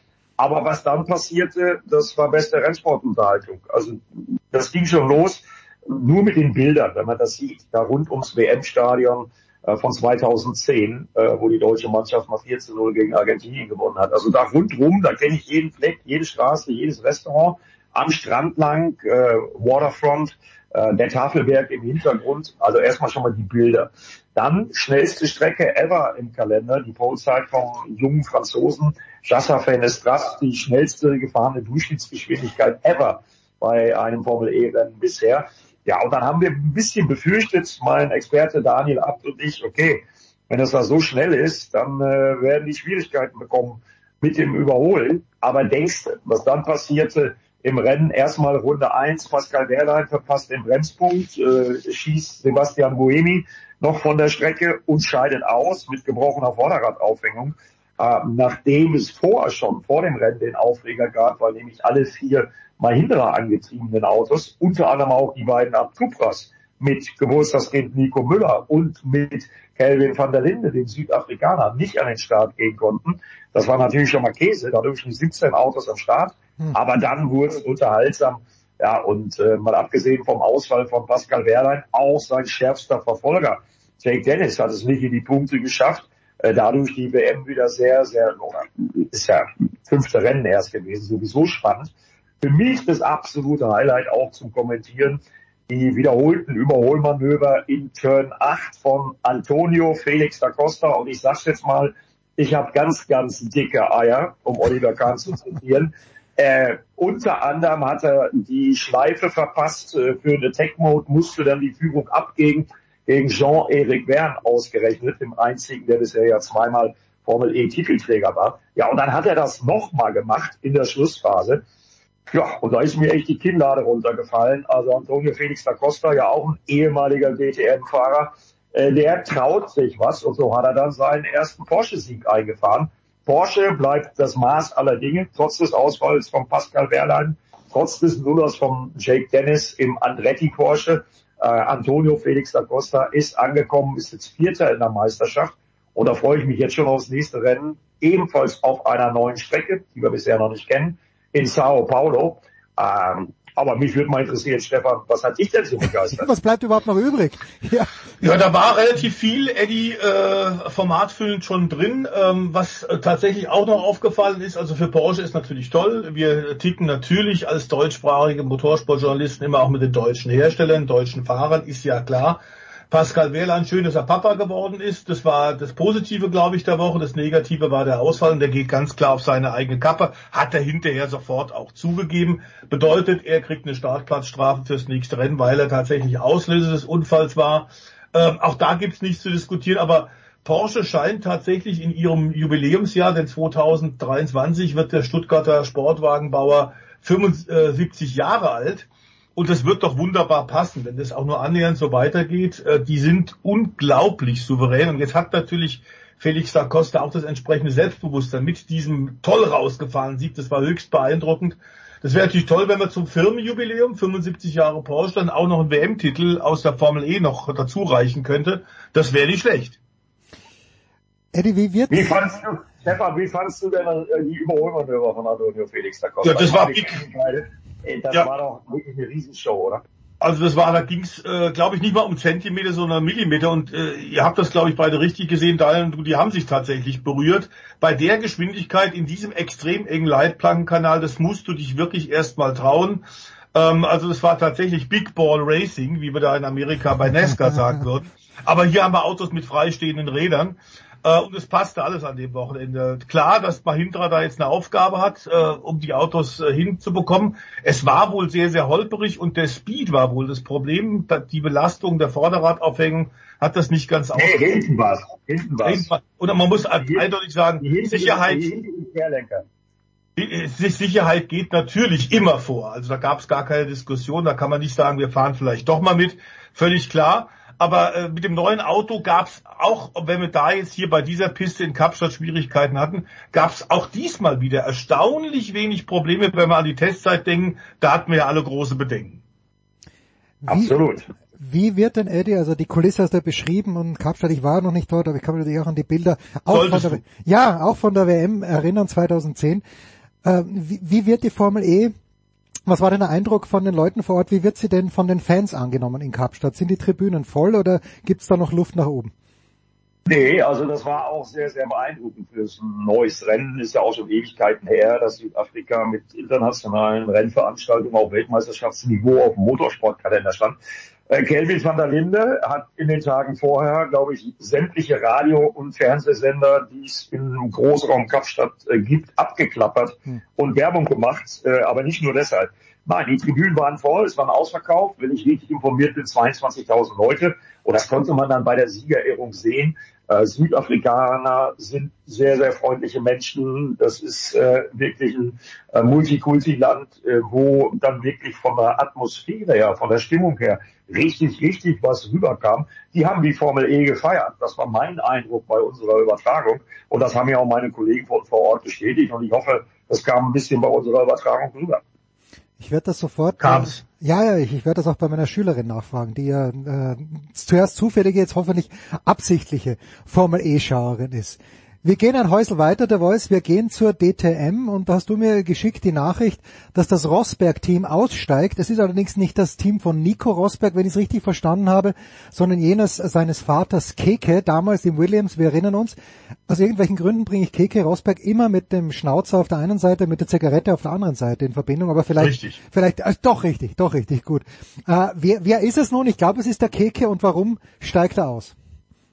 Ähm, ja, 24 Jahre DTM, äh, jetzt Rückzug, aber wir hatten ja schon gesagt, es ist alles wahnsinnig spät dran. Die äh, Rettungsaktion, nachdem Gerhard Berger Ende November verkündet hat, äh, er äh, schließt die, äh, die ITR als Rechteinhaber und der ADAC musste dann äh, mit, mit intensiven und, und sehr schnellen Verhandlungen finalen Verhandlungen einspringen. Dass wir spät dran sind mit vielem, ist klar, dass die äh, Finanzierung natürlich auch äh, bei einigen Teams wackelig war, ist auch klar. Unter anderem, weil äh, der Fernsehvertrag mit Eddies Supersender tatsächlich ja auch erst relativ spät endgültig eingetütet. Wie willst du zu tatsächlich Sponsoren gehen und sagen, wir sollen zwar übertragen werden, wir wissen aber nicht wo. Hm. Ähm, damit kommst du nicht weiter. Zumal die meisten Budgets, sollte man wissen, für das Folgejahr im Motorsport immer so September, Oktober eigentlich ähm, abgeschlossen werden.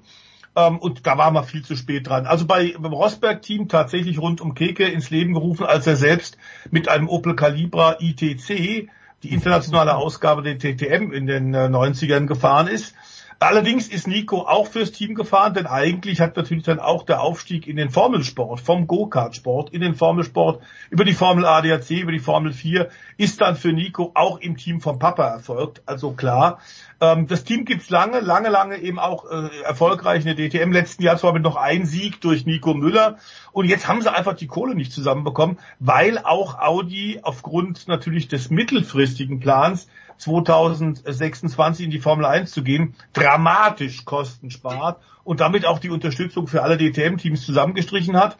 Wir haben einen Audi Schwund im Starterfeld, Eddie, in diesem Jahr. Wir haben allerdings immer noch vier Audi. Und wenn wir davon ausgehen, wir haben sechs Marken, 13 Teams, dann sind vier Audi eigentlich auch in Ordnung, oder? Ja, absolut. Das sehe ich auch so. Wir sind ja mal noch gespannt, wer beim Liquimoni Team Ängstler äh, das Steuer übernimmt. Ich tippe mal, dass es der Sohnemann auf äh, Ja, jeden Fall sein wird. Vielleicht gibt's da zwei Autos, aber wir haben auch schon Überraschungen erlebt. Zum Beispiel, dass SSR Performance mit drei Lambos gleich antreten wird und unter anderem, dass Mirko Bortolotti auf dem Auto sitzt, trotz seines Langstreckenentwicklungsprogramms fürs Hause Lamborghini. Äh, und wer SSR Performance kennt, der auftritt wie immer auf allererster Sahne, äh, was wir da gesehen haben. Dann gibt's viele Youngster, äh, gestern kam jetzt äh, als nächste Verkündigung das, was wir schon längst erwartet hatten, ab Sportsline, trotz ihres Engagements beim 24-Stunden-Rennen mit einem Lamborghini. Das ist neu. Äh, aber in der DTM setzen sie auf bewährte Technik und auch wenn Kelvin van der Linde, der schon angesprochene, ähm, zweifache ADAC GT Masters Champion, äh, ein Mann, der ja das 24-Stunden-Rennen am Nürburgring auch schon zweimal gewonnen hat, 26 erst ist, zusammen mit Ricardo Feller auf dem Abt Audi.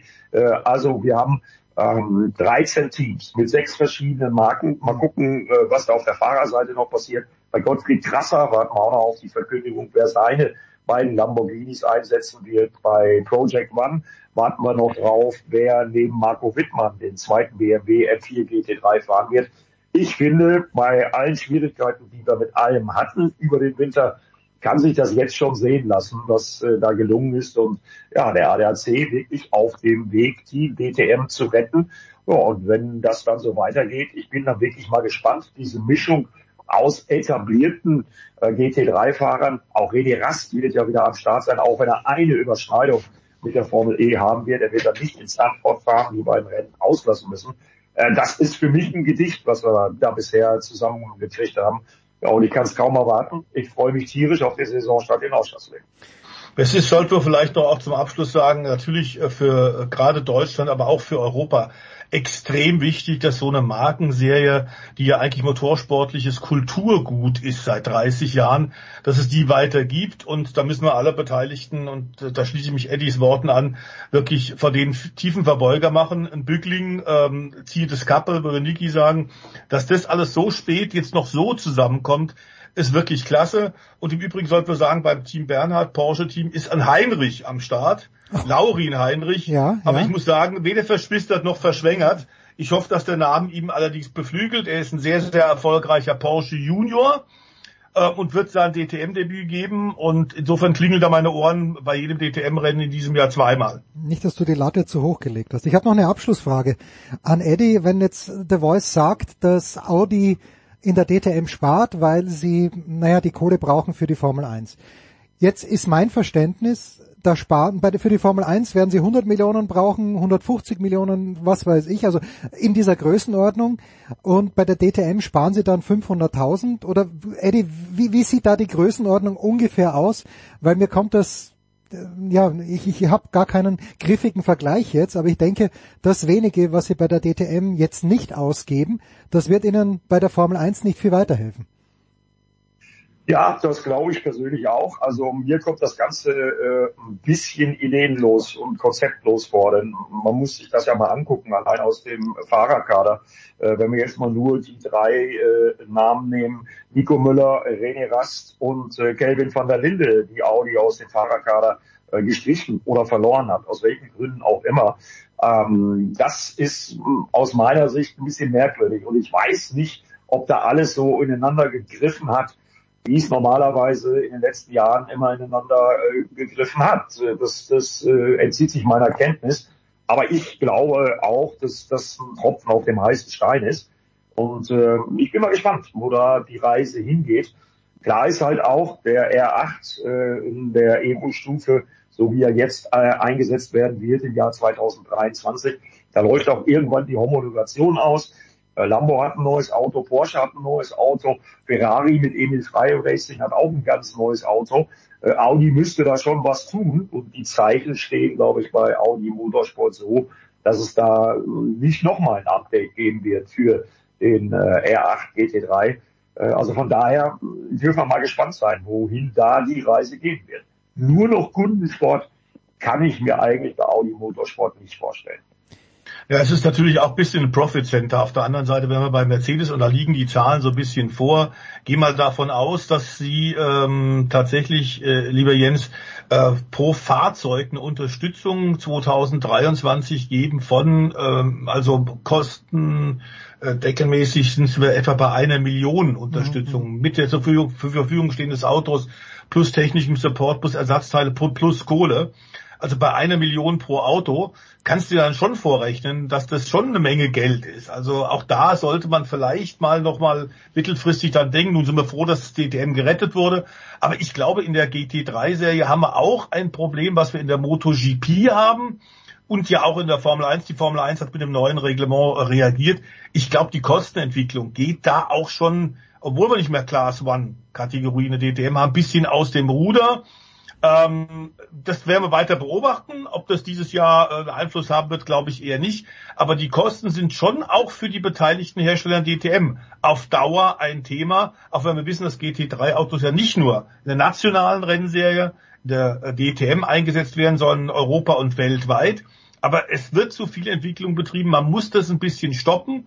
Und die Formel 1 hat es ja ganz gut vorgemacht mit Kostendeckel und dergleichen. Es gibt Möglichkeiten, sowas ein bisschen einzubremsen. Denn in diesen wirtschaftlichen Zeiten mit dem Krieg in Europa, mit Problemen mit den Lieferketten, ist es für die Industrie, ist es für Sponsoren, ist es für Teams echt schwer. Word. So, wir wünschen Eddie auf jeden Fall eine unbeschwerte Fahrt nach Frankreich. Äh, hoffentlich, vielleicht ein bisschen Neuschnee sogar. Ich stelle mir Eddie mit den Powderschieren ganz, ganz geschmeidig vor. Eddie, vielen, vielen Dank. Der Voice hat es noch nicht überstanden, denn am Wochenende geht die Formel 1 Saison los. Ich hätte es fast vergessen bzw. übersehen. Nach einer kurzen Pause.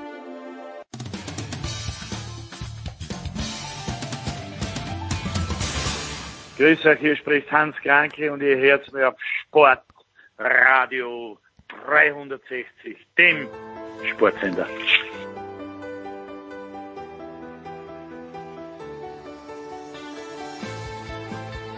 Ja, wir machen weiter mit der Formel 1 mit einem Solo für Stefan de Vois Heinrich. Äh, Stefan Ehlen bringt sich, äh, bringt, bringt seine Reifen noch an, mit denen er ins Qualify gehen wird. Philipp Schneider hat äh, Geburtstag, Ernst Haus-Leitner äh, kurzfristig nicht verfügbar. Die kommenden Wochen, Christian Nimmervoll, wir werden sie alle wieder reinholen zur Formel 1. Ähm, ich fange mal so an, The Voice.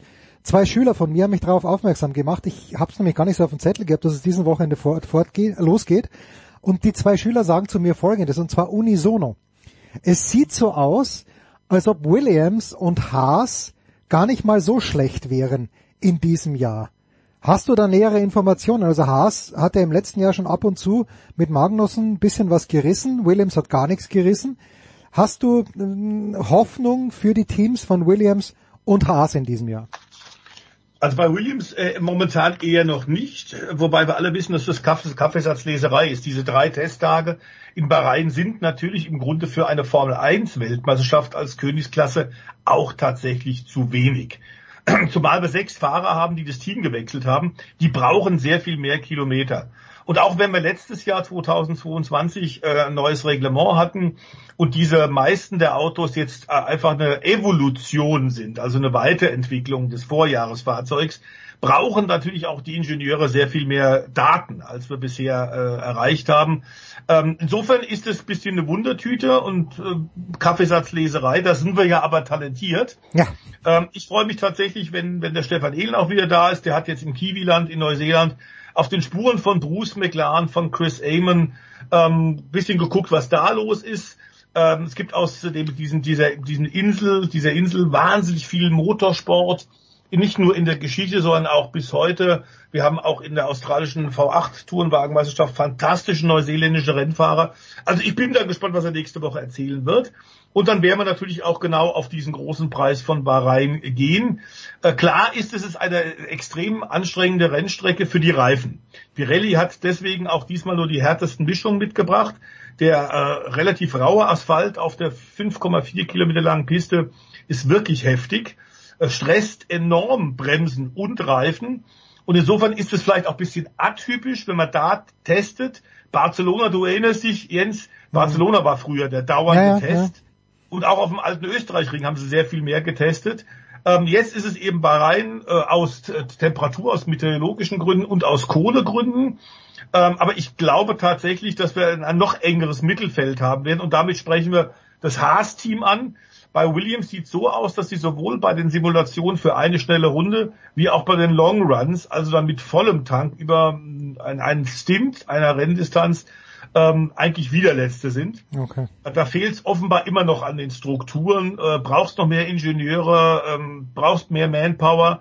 Aber da ist ein Prozess, der angestoßen worden ist ähm, und ich denke mal, dass die nicht ganz so abgeschlagen hinten sein wird. Vielleicht gibt es bei kuriosen Wetterungsbedingungen und wenn irgendwie zu viele Reifendefekte mal sind, weil man mit dem Luftdruck zu sehr experimentiert in der Formel 1, vielleicht gibt es dann für Williams die Chance, tatsächlich mal Punkte zu holen. Haas mit Nico Hülkenberg haben am zweiten Testtag in Bahrain wirklich, man kann sagen, ein kleines Ausrufezeichen gesetzt, nämlich fünf schnellste Zeit. Und da ist die Frage, wie gut ist das Auto tatsächlich im Vergleich zur Konkurrenz. Was uns ein bisschen überrascht hat, ist, dass Mercedes geschwächelt hat. Wir gingen eigentlich davon aus, nach dem Desasterjahr in der letzten Saison, ähm, haben die tatsächlich jetzt die, die, die, die äh, großen Probleme A, in den Griff bekommen. Wir haben George äh, Russell gesehen, du erinnerst dich, Ende der Saison dann sogar noch ein Grand Prix gewonnen. Die zweite Saisonhälfte für die Stuttgarter waren wirklich gut. Und ich hatte gedacht, dass die daraus äh, tatsächlich ihre Konsequenzen ziehen. Ähm, sie haben ordentlich Probleme und sind momentan wahrscheinlich nur dritte oder vielleicht sogar nur vierte Kraft. Ähm, denn Aston Martin hat uns wirklich positiv überrascht. Und es wird nicht nur Andreas Schlager gern sehen, dass ihr Fernando da vorne mit dabei ist. Der gilt so ein bisschen als Geheimtipp, trotz seines fast schon biblischen Formel 1 Alters mit, ich glaube jetzt, was ist er, 43, 44, ähm, hat offenbar sich intensiv körperlich vorbereitet auf die Saison, wenn du älter wirst. Das kennen wir beide ja auch. Auch wenn wir natürlich, Jens, kurz vor dem allerbesten Alter sind. Aber man muss ein bisschen mehr tun, um in Form zu bleiben. Aston Martin äh, darf aber, glaube ich, beim einen oder anderen Rennen vielleicht sogar mal vom Podium träumen. Da wird die Arbeit, die Sebastian Vettel in den letzten Jahren geleistet hat, äh, geht jetzt so langsam auf.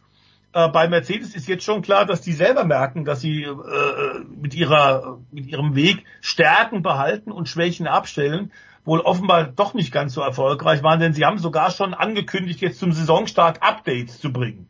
Also technische Verbesserung, neuer Mercedes-Flügel und dergleichen, was immer ein Zeichen dafür ist, dass du offenbar äh, momentan nicht genau weißt, wo du stehst und dass du in Panik bist. Ja, Ferrari ja, hatte. Ja, der Voice, lass mal ganz kurz, ja? ganz kurz fragen. Äh, es gab ja vor ein paar Tagen das Gerücht, weil Lance Stroll möglicherweise nicht wird fahren können. Hast du auch nur eine Sekunde dran geglaubt, dass Sebastian Vettel sagt, ach komm, das erste Rennen fahre ich für Aston Martin? Nee, habe ich nie dran geglaubt, weil der wird sich das nicht antun. Er hat jetzt weder bei der Entwicklung vorher in der Fabrik noch bei den Tests in Bahrain ist er gefahren. Warum sollte er sich das antun? Das macht überhaupt gar keinen Sinn. Das war eine schöne äh, PR-Meldung, ein schöner äh, Luftballon, den man da rausgelassen hat in Deutschland als erstes auch verbreitet von der Zeitung den ganz großen Buchstaben. Mhm. Äh, also äh, ein wirkliches äh, Motorsport-Fachblatt. Ähm, insofern war, war klar, da ist überhaupt nichts dran. Ähm, was bisschen komisch ist, dass wir nicht genau wissen, was mit dem Lance Stroll ist. Auch bis heute ist, hat dieses Team kein äh, keine äh, Update gegeben. Man spricht davon, dass nicht nur ein Handgelenk, sondern beide Handgelenke gebrochen sein sollen Scheiße. bei diesem Mountainbike-Unfall. Und das kurz vor Saisonstart ist natürlich eher Punkt, ja, Punkt, Punkt. Ja, ja. Und da kommt es darauf an, wie stark die Handgelenke gebrochen sind. Es scheint tatsächlich zu sein, dass er ordentlich abgeflogen ist und nach vorne äh, sich überschlagen hat mit dem Mountainbike bei einer Bergabfahrt und dann wohl mit den äh, Armen versucht hat zu bremsen, was eine ungute äh, Idee ist. Äh, ist die Frage, wie kompliziert sind die gebrochen? Also es ist sicher Bahrain wird er nicht fahren. Die Frage wird aber sein, wie lang ist der draußen? Weil das das Team natürlich ein bisschen schwächen würde, das ist klar. Okay, ich habe dich unterbrochen bei Ferrari, äh, wo ich ja immer denke, die sind zu Beginn des Jahres deutlich mhm. besser mhm. als, äh, als als sie dann am Ende sind. Und Trainingsweltmeister, erinnerst ja, du dich ja auch noch aus den Werner 70er, Grissmann. 80ern. Werner Grissmann. Nee, Werner, ja. Grissmann, Werner, Werner Grissmann war Zwischenzeitweltmeister. So, ja. Werner Grissmann immer beste Zwischenzeit, dann ist, dann ist ihm die Luft ausgegangen. Aber irgendwie ist es ja auch bei Ferrari so gewesen die letzten Jahre. Antizipierst du ein, ein längeres Mitstreiten um den Titel? Oder, jetzt hast du gesagt, Mercedes wird nichts reißen. Aston Martin hat Mercedes vielleicht überholt, aber natürlich immer noch weit weg von Red Bull. Muss man wieder davon ausgehen, dass äh, Max Verstappen ja, dass er sich nur selbst schlagen kann. Ja, momentan sieht so aus, also ganz klar, das Formel 1 Jahr ist noch wirklich jung, das Jahr 2023. Wir haben jetzt diese Testtage gehabt, aber klar ist, dass äh, Red Bull in einer beeindruckenden Verfassung ist und als haushoher Favorit, vor allem mit Max, in die neue Formel 1 diese Saison geht. Sergio Perez hat mit Abstand die schnellste Rennrunde hingelegt in der Testwoche, äh, und zwar mit härteren Reifen als Lewis Hamilton. Ähm, und geh mal davon aus, der Reifenunterschied zwischen den unterschiedlichen Mischungen sind nochmal 0,4 bis 0,5 Sekunde pro Runde. Und geh davon aus, dass der Weltmeister, das Max Verstappen, immer noch so drei bis fünf Zehntel schneller fahren kann als Perez. Äh, wir haben auch gesehen, der Titelverteidiger hat gar keine schnelle Runde gedreht, weil er gesagt hat, das ist eine eh nur Show, Runden brauche ich gar nicht. Das Selbstbewusstsein ist da, der neue RB19 funktioniert. Und bei Ferrari, die müssen auch jetzt wieder nachsitzen, denn mhm. es ist erneut wie da in der zweiten Saisonhälfte im letzten Jahr. Das Reifenmanagement ist das Problem und wir haben ja gerade schon gesagt, bei Reihen geht stark auf die Reifen. Der Speed auf einer Runde ist okay, haben wir im letzten Jahr auch gesehen. Es gab ja für Leclerc die eine oder andere Pole Position. Aber über die Distanz bauen auch mit dem Auto 2023 aus Maranello bauen die Reifen zu stark ab. Ähm, aber hat, natürlich hat die Formel 1 Fangemeinde große Hoffnung, dass die ein bisschen näher rankommen. Ich sehe aber nicht momentan Ferrari als, als nahe Red Bull Jäger. Dazu äh, war tatsächlich Max Verstappen zu souverän. Eine Sache, die ich nicht verstanden habe, ich habe vor ein paar Tagen, meine ich, gelesen, dass Bernie Ecclestone gesagt hat, ja, wenn Mick Schumacher in einem besseren Team gewesen wäre, dann wäre er jetzt schon ein Spitzenfahrer. Und jetzt lese ich heute, äh, mhm. dass Bernie Ecclestone gesagt hätte, angeblich, er hätte ihm auch kein besseres Cockpit oder hätte ihm kein Cockpit mehr ge gegeben. Ja, was denn nun?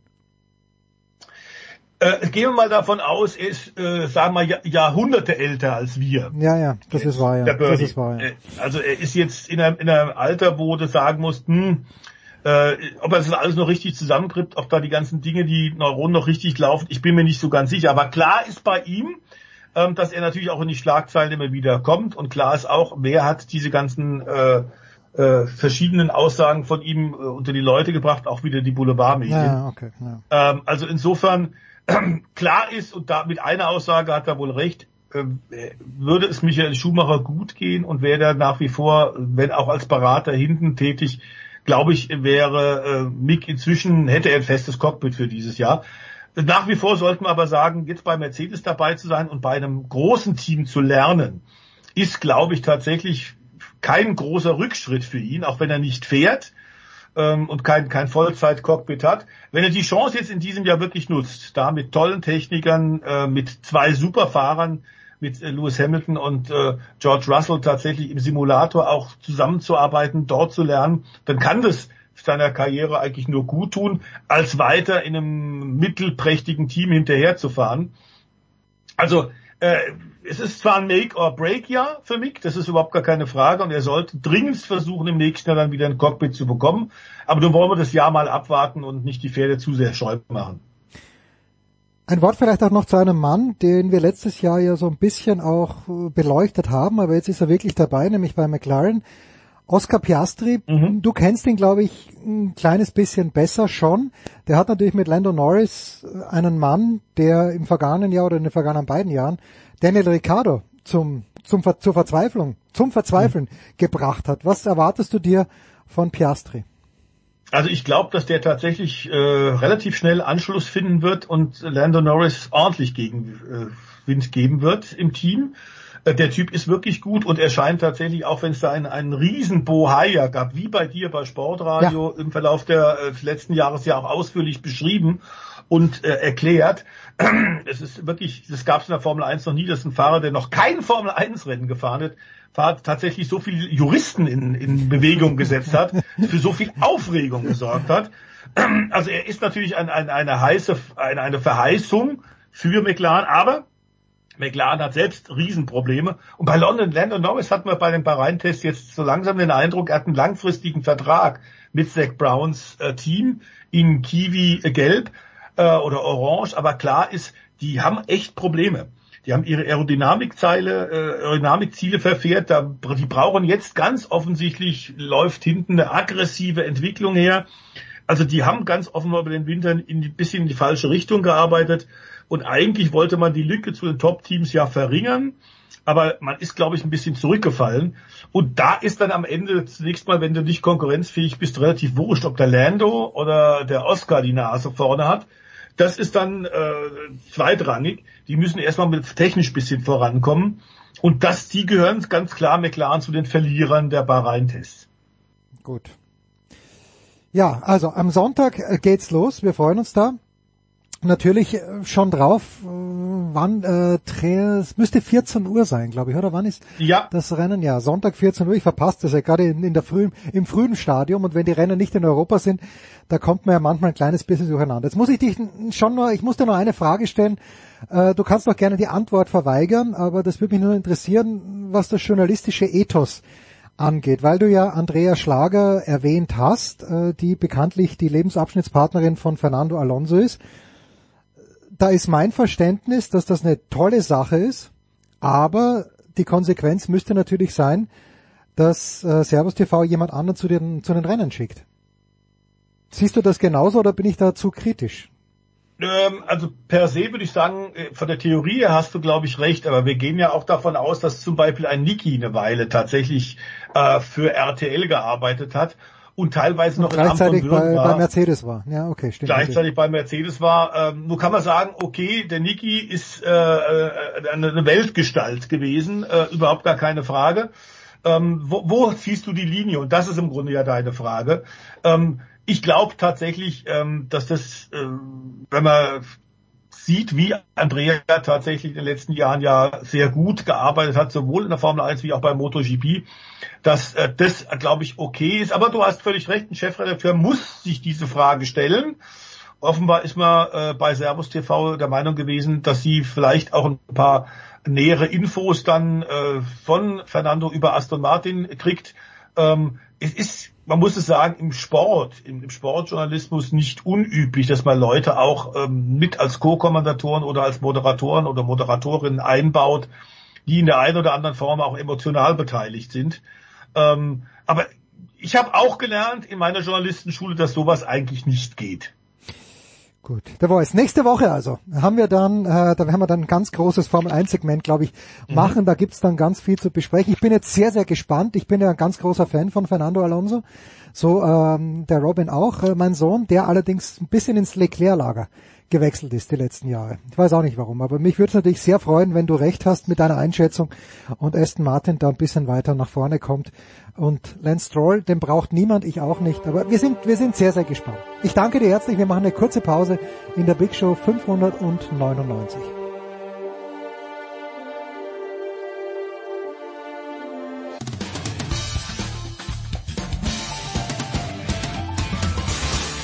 Servus, der ist Linus Strasser und ihr hört Sportradio 360. Alles gut. Big Show 599. Alles gut, sagt er da, der Tom Heberlein. Servus Tom. Servus. Und mit dir heute im Skiteil dabei ist Roman Stelzl. Guten, Servus, hallo. Guten Abend, Roman. Servus. Roman, erinnerst du dich bitte an jenen Slalom, ich glaube es war in Zagreb, wo es wütende Proteste, möchte ich sagen, aus dem deutschen Lager gab. Bitte? Achso, Entschuldigung, ich dachte, den wütenden Proteste, wo, der, wo es schlechte Wetter war. Entschuldigung. Naja, nein, nein, nein, die wütenden Proteste. Und jetzt, Jahre später, wenn ich die TV-Bilder so sehe, muss ich auch sagen, der Hirsch hat eingefädelt. Kannst du, das war, glaube ich, Zagreb. Und irgendwie haben sie gesagt, naja, da ist er dann schon noch ein bisschen über den, den, den Stecken drüber gefahren, aber Erinnerst du, war das Zagreb? Kannst du dich da erinnern? Ich glaube, der Neureuter hat Protest eingelegt. Ja, also erinnern kann ich mich auf jeden Fall an die Geschichte, aber ich weiß ehrlich gesagt nimmer, äh, ich glaube es war, ich, ich wüsste es nicht, ob es Target war, ehrlich gesagt. Also da kann ich, aber die Geschichte erinnert mich auf jeden Fall. Es war Zagreb und es war vor elf Jahren, Jungs. Also hast, hast, hast, hast du recherchiert, weil ich dir gestern angekündigt habe. Genau so ist es, ja. ich habe mir, ich hab mir gedacht, das, wenigstens das muss richtig sein. und ich weiß auch, und ich weiß, kann mich auch erinnern, dass äh, es damals, glaube ich, irgendeinen Maulwurf im ÖSV-Team gab, der dann zugegeben hat, ja, Herr Hirscher hat eingefädelt. Wir wissen's, alle wissen's. Nur keiner hat's sanktioniert. Naja, so, und äh, Tom, dann bleibe ich gleich bei dir. Also erstmal, das Wochenende hat mir unfassbar gut gefallen, der Männer. Ja. Weil, Ja. also wir kommen gleich drauf, wie dieser Riesenslalom ge gesetzt war. Oder vielleicht war es die Kameraeinstellung, vielleicht war es beides. Dieses Starthaus, das ausgeschaut hat wie aus einem Wes Anderson-Film, weil es über diesem Starthaus nichts mehr gegeben hat. Also es hat wirklich so ausgeschaut, das ist der absolute Gipfel des Berges, großartig. Aber letzte Woche haben wir AJ Guinness gelobt. Jetzt muss ich sagen, Euer, es ist ein Heimrennen, meinetwegen Grieche hin oder her, aber der muss das zu 100% gemerkt haben, Tom, oder? Ja, natürlich hat er das gemerkt. Ich glaube, die Läufer merken das auch. Also ich, ich wüsste, du, du merkst doch, ob, ob du jetzt mit dem, in dem Fall war es dann der linke Ski, ob du da auf der falschen Seite der Stange vorbeifährst. Ja. Also ich, also ich, gut, äh, jeder von uns ist schon mal durch Stangen gefahren. Äh, ich habe das auch mal gemacht, aber damals gab es noch keine Kippstangen. Genau, bei mir auch. Ich sich- ich kenn auch keine sondern Kippstangen, musste, sondern musste sich in Stenmark-Manier links oder rechts vorbeischummeln. Ähm, ich, ich kann es ich kann's letztendlich nicht abschließend beurteilen, aber ich glaube schon, dass die Läufer das merken, wenn sie dann, wenn sie dann eben nicht innen am Tor vorbeifahren, sondern wenn ihnen halt praktisch der Ski mal kurz nach, in dem Fall nach links rausgeht, weil er halt einfach auf der falschen Seite des Tores ist. Also ich kann mir das nicht anders vorstellen. Es sei denn, der hat so einen Adrenalin-Flash gehabt äh, von, von seinem Lauf bis dahin, dass er, dass er wirklich gar nichts mehr mitgekriegt hat. Also er ist ja danach auch noch gefahren wie ein Geisteskranker, also als ob ihm alles wurscht wäre. Ja, so nach dem. Motto, Ja. ja, jetzt, jetzt ist eh schon egal. jetzt zeige ich den Leuten nochmal, was ich drauf habe. Ja, also ich, ich behaupte, er hat's gemerkt, aber beweisen kann ich es natürlich nicht. Ja, und Roman, ich glaube, was man gesehen hat, da ist er dann schon im Ziel gesessen, äh, irgendwie zusammengekrümelt fast, weil er genau wusste, dass er das Rennen nicht gewonnen hat. Es wäre natürlich eine schöne Geschichte gewesen, aber so war es halt einfach nicht. Fairness geht vor. Ja, na eh, also äh, wie, wie du sagst, also so einen ganz großen Jubel, ich glaube, den hat er ein bisschen unterdrückt. Also ich, leider muss man es ihm, äh, muss man es ihm, er hat es jetzt nachher im Interview auch gesagt, also äh, wo er gesagt hat, ja, die Bilder sprechen nicht, sind nicht so gut für mich, äh, sprechen, äh, sprechen nicht für mich. Und die Trainer haben mir an der Stelle auch gleich geschrien, Einfädler in die, in die, äh, in die Walkie-Talkies. Also ja, man, es war wahrscheinlich der norwegische Trainer, das könnte sein. könnte natürlich sein, gell? so ein paar norwegische Trainer genau da gestanden gesagt, äh, genau geschrieben. Na, aber, aber schade, ja. Ich mein, ob er es gemerkt hat, wahrscheinlich. Es wird, nach der Reaktion zu urteilen, es gibt sicher Einfälle, die du nicht merkst, das ist, glaube ich, schon. Äh, aber nach der Reaktion zu urteilen, ähm, glaube ich schon, dass er es gespürt hat, weil sonst äh, er wäre, hätte anders reagiert, als jetzt zum Beispiel in, in Courchevel, wo er Silber geholt hat. Also, ja, schade. Schade drum. Ja. Man wäre einfach eine coole Geschichte. Man, er ist ein, er ist ein super Typ. Also ich habe vor Courchevel die Chance gehabt, eine halbe Stunde mit ihm zu telefonieren mhm. in, in der Geschichte und er ist einfach, er ist einfach ein lustiger Typ. Also ist, ist durch und durch eine super Geschichte. Man, Courchevel war Wahnsinn und ja, wahrscheinlich gehört es dazu, dass jemand so wie er disqualifiziert wird. Wahrscheinlich wäre es Wahrscheinlich hat er um eine Hundertstel auch noch gewonnen, hätte gewonnen, jetzt hat er um eine Hundertstel dann nicht gewonnen und disqualifiziert, also die Hundertstel weg und dann disqualifiziert. Also man glaubt, solch, solche Leute wie er mit so einer Geschichte, sechs schwere Knieverletzungen äh, und das ganze Brimborium in Griechenland aufgewachsen, ich glaube, solche Typen brauchen solche Geschichten. Also man wäre natürlich auch cool, wenn er gewinnt, aber äh, rein dafür, ich meine, er ist ja ein bisschen, er hat ja viel amerikanische Seite auch, oder, durch die Mama. Also es ist ja so ein bisschen American Story auch, oder? Man, äh, der gefallene Held und wenn er es dann irgendwann gewinnt, ist natürlich noch geiler. Also coole Geschichte einfach. Hat er mit dir die halbe Stunde auf Deutsch geredet, schon, oder? Weil ich habe beim ORF gesehen, der spricht ja richtig gut Deutsch. Wir haben angefangen auf Deutsch zu sprechen. Also ich habe ihn da angeschrieben, bei E-Mail hat man gleich die Nummer geschrieben äh, und ich habe dann eine Geschichte für, für die WM-Slalom eine Geschichte gemacht, äh, eine größere noch. Und er hat dann angefangen mit Deutsch äh, zu reden und äh, er hat super Deutsch gesprochen. Er war ja nur er war eigentlich nur vier Winter in Deutschland, äh, in Österreich, also in Kaprun. Aber er hat mir es damals erzählt, er hat, er ist halt mit zwölf daherkommen, mit seinem Papa mit, der da Skischule geleitet hat. Und er, er, er hat nicht, die haben dann nicht Englisch reden können, die Jungen. Und er hat nichts mit denen reden können. Und er war dann äh, ziemlich traurig. Und die einzige Chance, die er gehabt hat, war halt Deutsch zu lernen, so schnell wie möglich, damit er mit denen äh, reden kann, mit seinen Freunden, oder? Und dadurch hat er halt so schnell Engl äh, Deutsch gesprochen. Und er ist ja ein wiffer, wiffer Kerl, weil so schnell, also ich kann es denn, weiß nicht, wie viel Gemeinsamkeiten Griechisch und Deutsch haben, aber, aber dass er die Sprache so schnell lernt, ist schon beeindruckend. Also es ist, äh, er spricht ja natürlich auch klar Englisch fließend, super. Also, ähm, aber er hat mit mir dann Anfang Deutsch gesprochen und danach haben wir Englisch geredet, weil ich gesagt dann vielleicht geht's dann ein bisschen besser vor der Hand. Ähm, also aber er ist einwandfreies, einwandfreies Deutsch, also wahrscheinlich Wahrscheinlich besser als so manche andere, andere Athleten. Ja, sprich bitte nicht so aggressiv die österreichischen äh, Fahrerinnen an. Tom, bitte. Ich, ich, wüsste, ich wüsste nicht, dass Deutsch irgendwie verwandt ist mit irgendeiner anderen Sprache. ja. Außer Schweizerdeutsch und Österreichisch. Ja, genau, das ist das Einzige.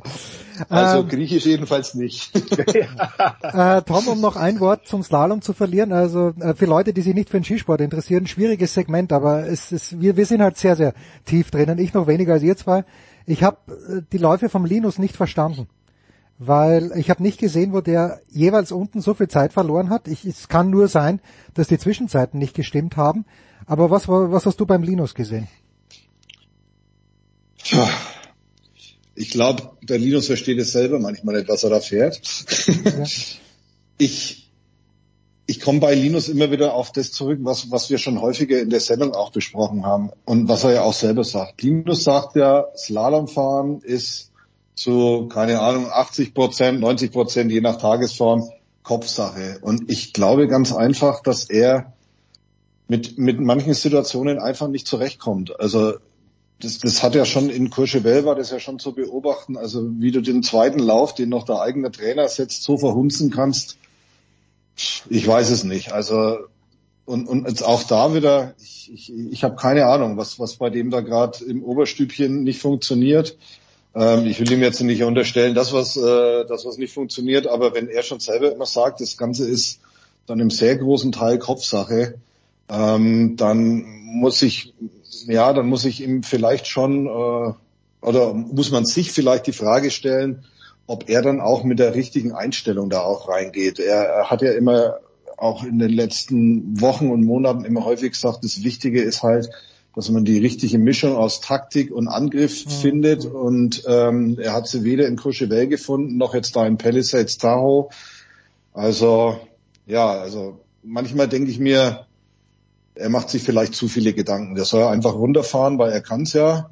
Das ist ja unbestritten und er ist mit Sicherheit vom Können, vom Talent her einer der Besten.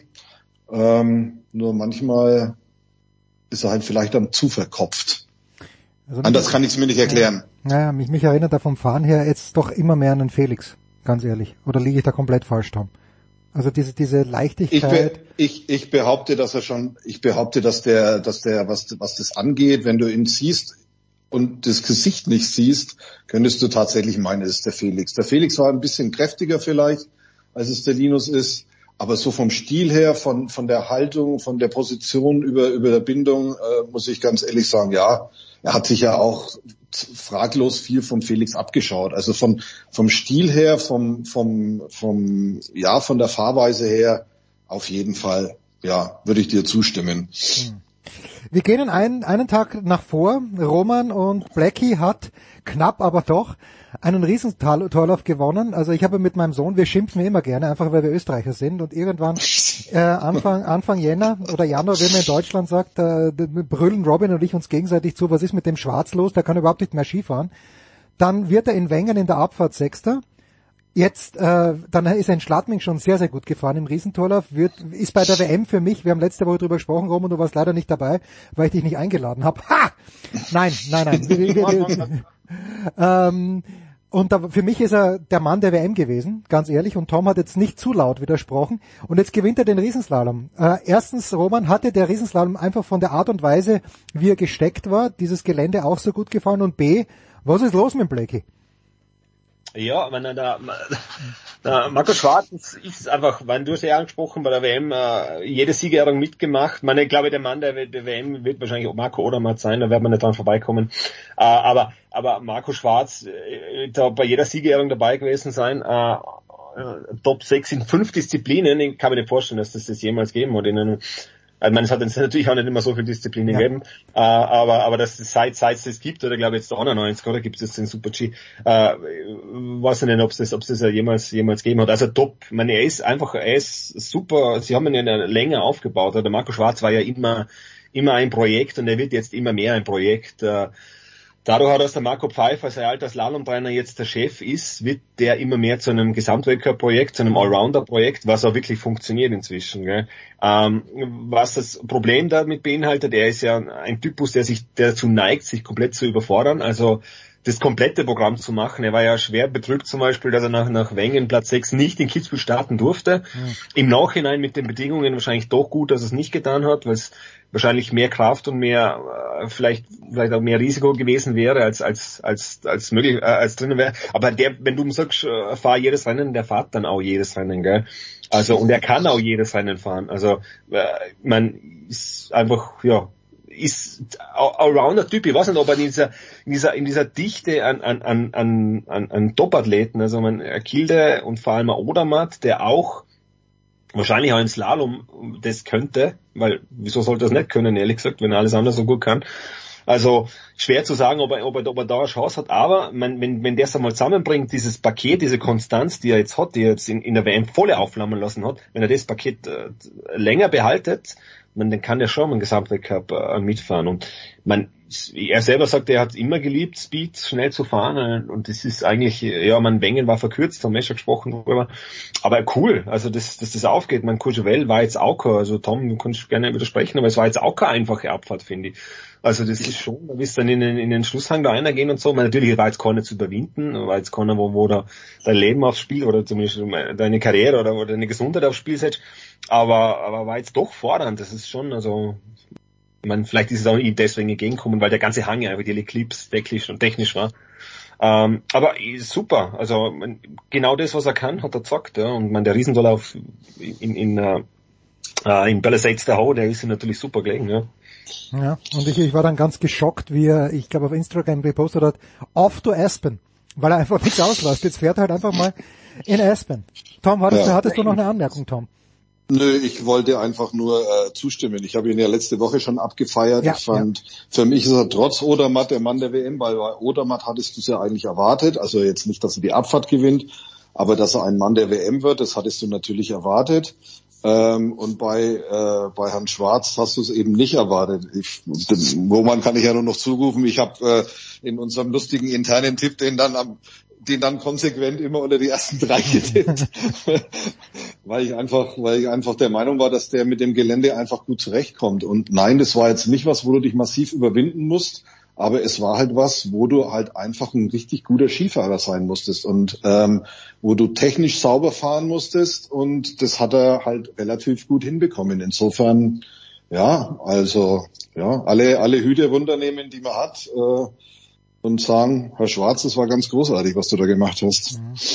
So, die Abschlussfrage für heute ist eine geografische, weil äh, Roman, ich fürchte, dass Michaela Schiffrin mit ihrer Geografie bisschen durcheinander gekommen ist, weil da sehe ich sie doch gestern oder vorgestern auf Instagram aus Kvitfjell und da erzählt sie mir irgendwas davon, dass Norwegen ja mittlerweile fast ihre zweite Heimat geworden ist und da, da klingen bei mir alle Alarmglocken. Hast du mir nicht gesagt, dass äh, die, äh, sie und der Kilde eigentlich den ganzen Winter über in Innsbruck wohnen oder in der Nähe von Innsbruck? Naja, das heißt, den ganzen Winter, glaube ich, über Weihnachten und Neujahr haben sie zusammen verbracht. Äh, nicht hier, sondern ich meine, es ist ja wunderbar, dass ich das alles noch weiß und Alexander Omokilde ja gesprochen haben in Kitzbühel, sind wir zusammengesessen. Sie haben nicht, äh, nicht in Innsbruck, in, auf der Reiteralm haben sie, haben sie ein paar Tage gemeinsam gehabt. Also diese Love Story, ich bin voll durch. ähm, das, also ich habe einige Tage auf der Reiteralm gehabt, weil es halt dann zufälliger da zusammen da trainiert haben in der Nähe. Äh, und das Norwegen sieht Alexander Omokilde, was ich weiß, nicht, den ganzen Winter eigentlich nicht. Ja, Einfach daraus, weil nach Norwegen fliegen, er hat ja angefangen mit der Corona-Zeit, das war, hat es noch angefeuert, dass er da bleibt, weil es natürlich schwierig war, wo in, in Norwegen dann, äh, haben ja auch ein Problem, die haben ja eigentlich nur Quidfjell und Hafjell, dass da irgendwie trainieren können. Und die stellen ja auch nichts zur Verfügung, äh, also abfahrtsmäßig, also die müssen ja auch irgendwo, irgendwo schauen, dass das äh, ihre Trainingskilometer zusammenkriegen äh, und ist, ist dann einfach da und er ist immer da. Also und wenn wenn wenn sie ihn sieht, dann schätze ich mal, äh, wird sie das hier tun. Also hätte mir gefallen, wenn es gesagt hat, Innsbruck ist mein zweites Ja, Monat. ja, das hätte Aber- ich gern gehört. Ja, Das war doch, das war doch einfach nur eine Metapher. Da liest immer die, die, die DD am Feuer in Arzel, äh, also solche Geschichten halt. Na, aber äh, na, ist, also mit Norwegen glaube ich, ich weiß nicht, so das Vielleicht war- ist die Familie oben. Vielleicht ist ab und zu bei der Familie oben. Das kann natürlich sein. ich glaube, dass das nur eine Metapher für Gilde war. ja, genau. Kill.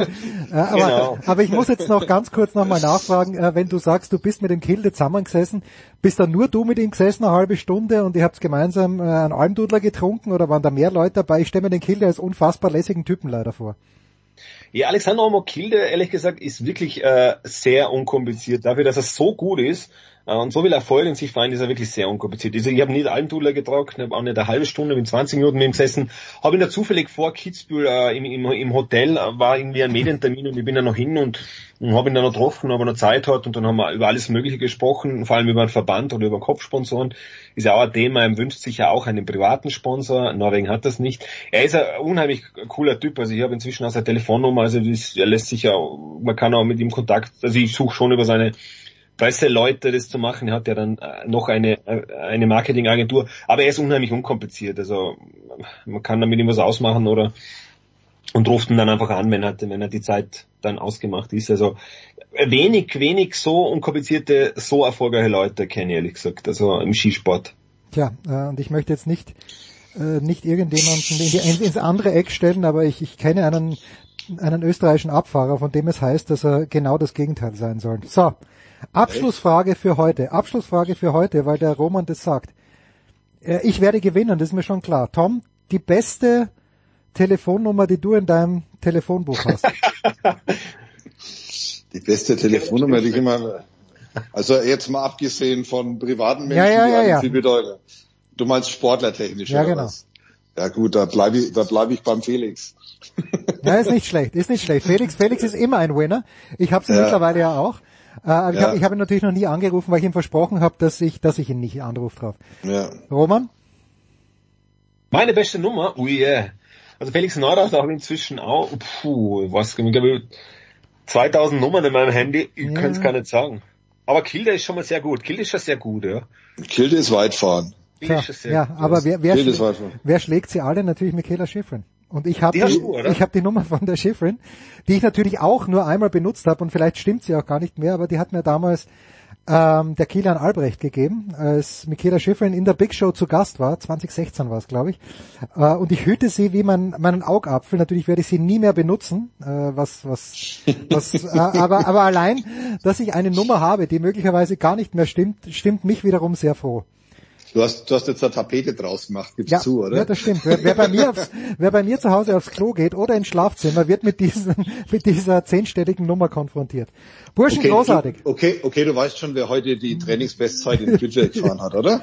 Das weißt du bestimmt, äh, weiß oder? ich nicht. Äh, ich habe nur gesehen, dass sie gestartet ist, aber ich habe nicht gesehen, ist sie Bestzeit gefahren oder? Aber, aber sowas von deutlich. Echt? Naja, vielleicht. Ja. Äh, wa- warum, Tom, warum fahren die Männer nicht in Quidfeld? Weil die jetzt in Amerika sind? Oder? Naja, weil da, da gibt es so einen FIS-Präsidenten, der findet, dass die Ah, okay. unbedingt in Amerika fahren müssen, oder? Ah, okay. Ja, und, ja. und, und das ist ja auch ganz wichtig, weil das, ich meine, dass die Frauen in Quidfeld fahren, finde ich ja insofern ganz gut, weil erstens mal ist das eine Goldstrecke für uns Deutsche und das zweite ist ja, ähm, die fahren dann hinterher wenigstens nach Ore, da es, ergibt es wenigstens einen leichten Sinn, ne, dass die halt so ne, von Norwegen dann nach Schweden und dann irgendwann in Andorra landen, aber die da- Männer, die Männer da- fahren nach Kranskagora, glaube ich, oder? die fahren noch in Kanskagora, ja. Also recht viel blöder geht's da wirklich nicht. Frankreich, Kalifornien, äh, Colorado, äh, Slowenien und dann Andorra. Also das ist. Aber ich, sag- ich sag nur CO2-neutral, gell? Ja, ja. ja, ja, extrem, ja, extrem, selbstverständlich. Wurscht. die haben, glaube ich, auch, die haben, glaube ich, auch den Zug von, von, von, vom Lake Tahoe bis nach, äh, bis, zu, bis nach Denver genommen, oder? Ja, ganz sicher, ganz sicher, ja. Oder Julian Schützer wäre, Julian Schützer wäre mit dem Zug gefahren. ja, wahrscheinlich. Mit einem E-Bus. Gut, Bursch. Ja. Gut, gut, gut. Großartig wie immer. Big Show 599 vielleicht oder ziemlich sicher hören wir uns nächste Woche wieder. Macht's was draus. Pause.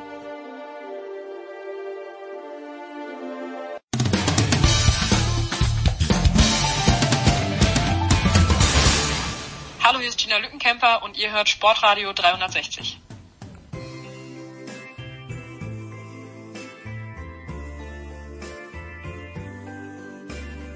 Ja, und es geht weiter, wie jede Woche, wenn die Six Nations am Start sind und apropos am Start, das sind auch in dieser Woche wieder Nicolas Martin, gerade zurück vom, aus dem Stade de France. Grüß dich, Nicolas. Hallo. Dann Jan Lüdecke. Grüß dich, Jan. Hi.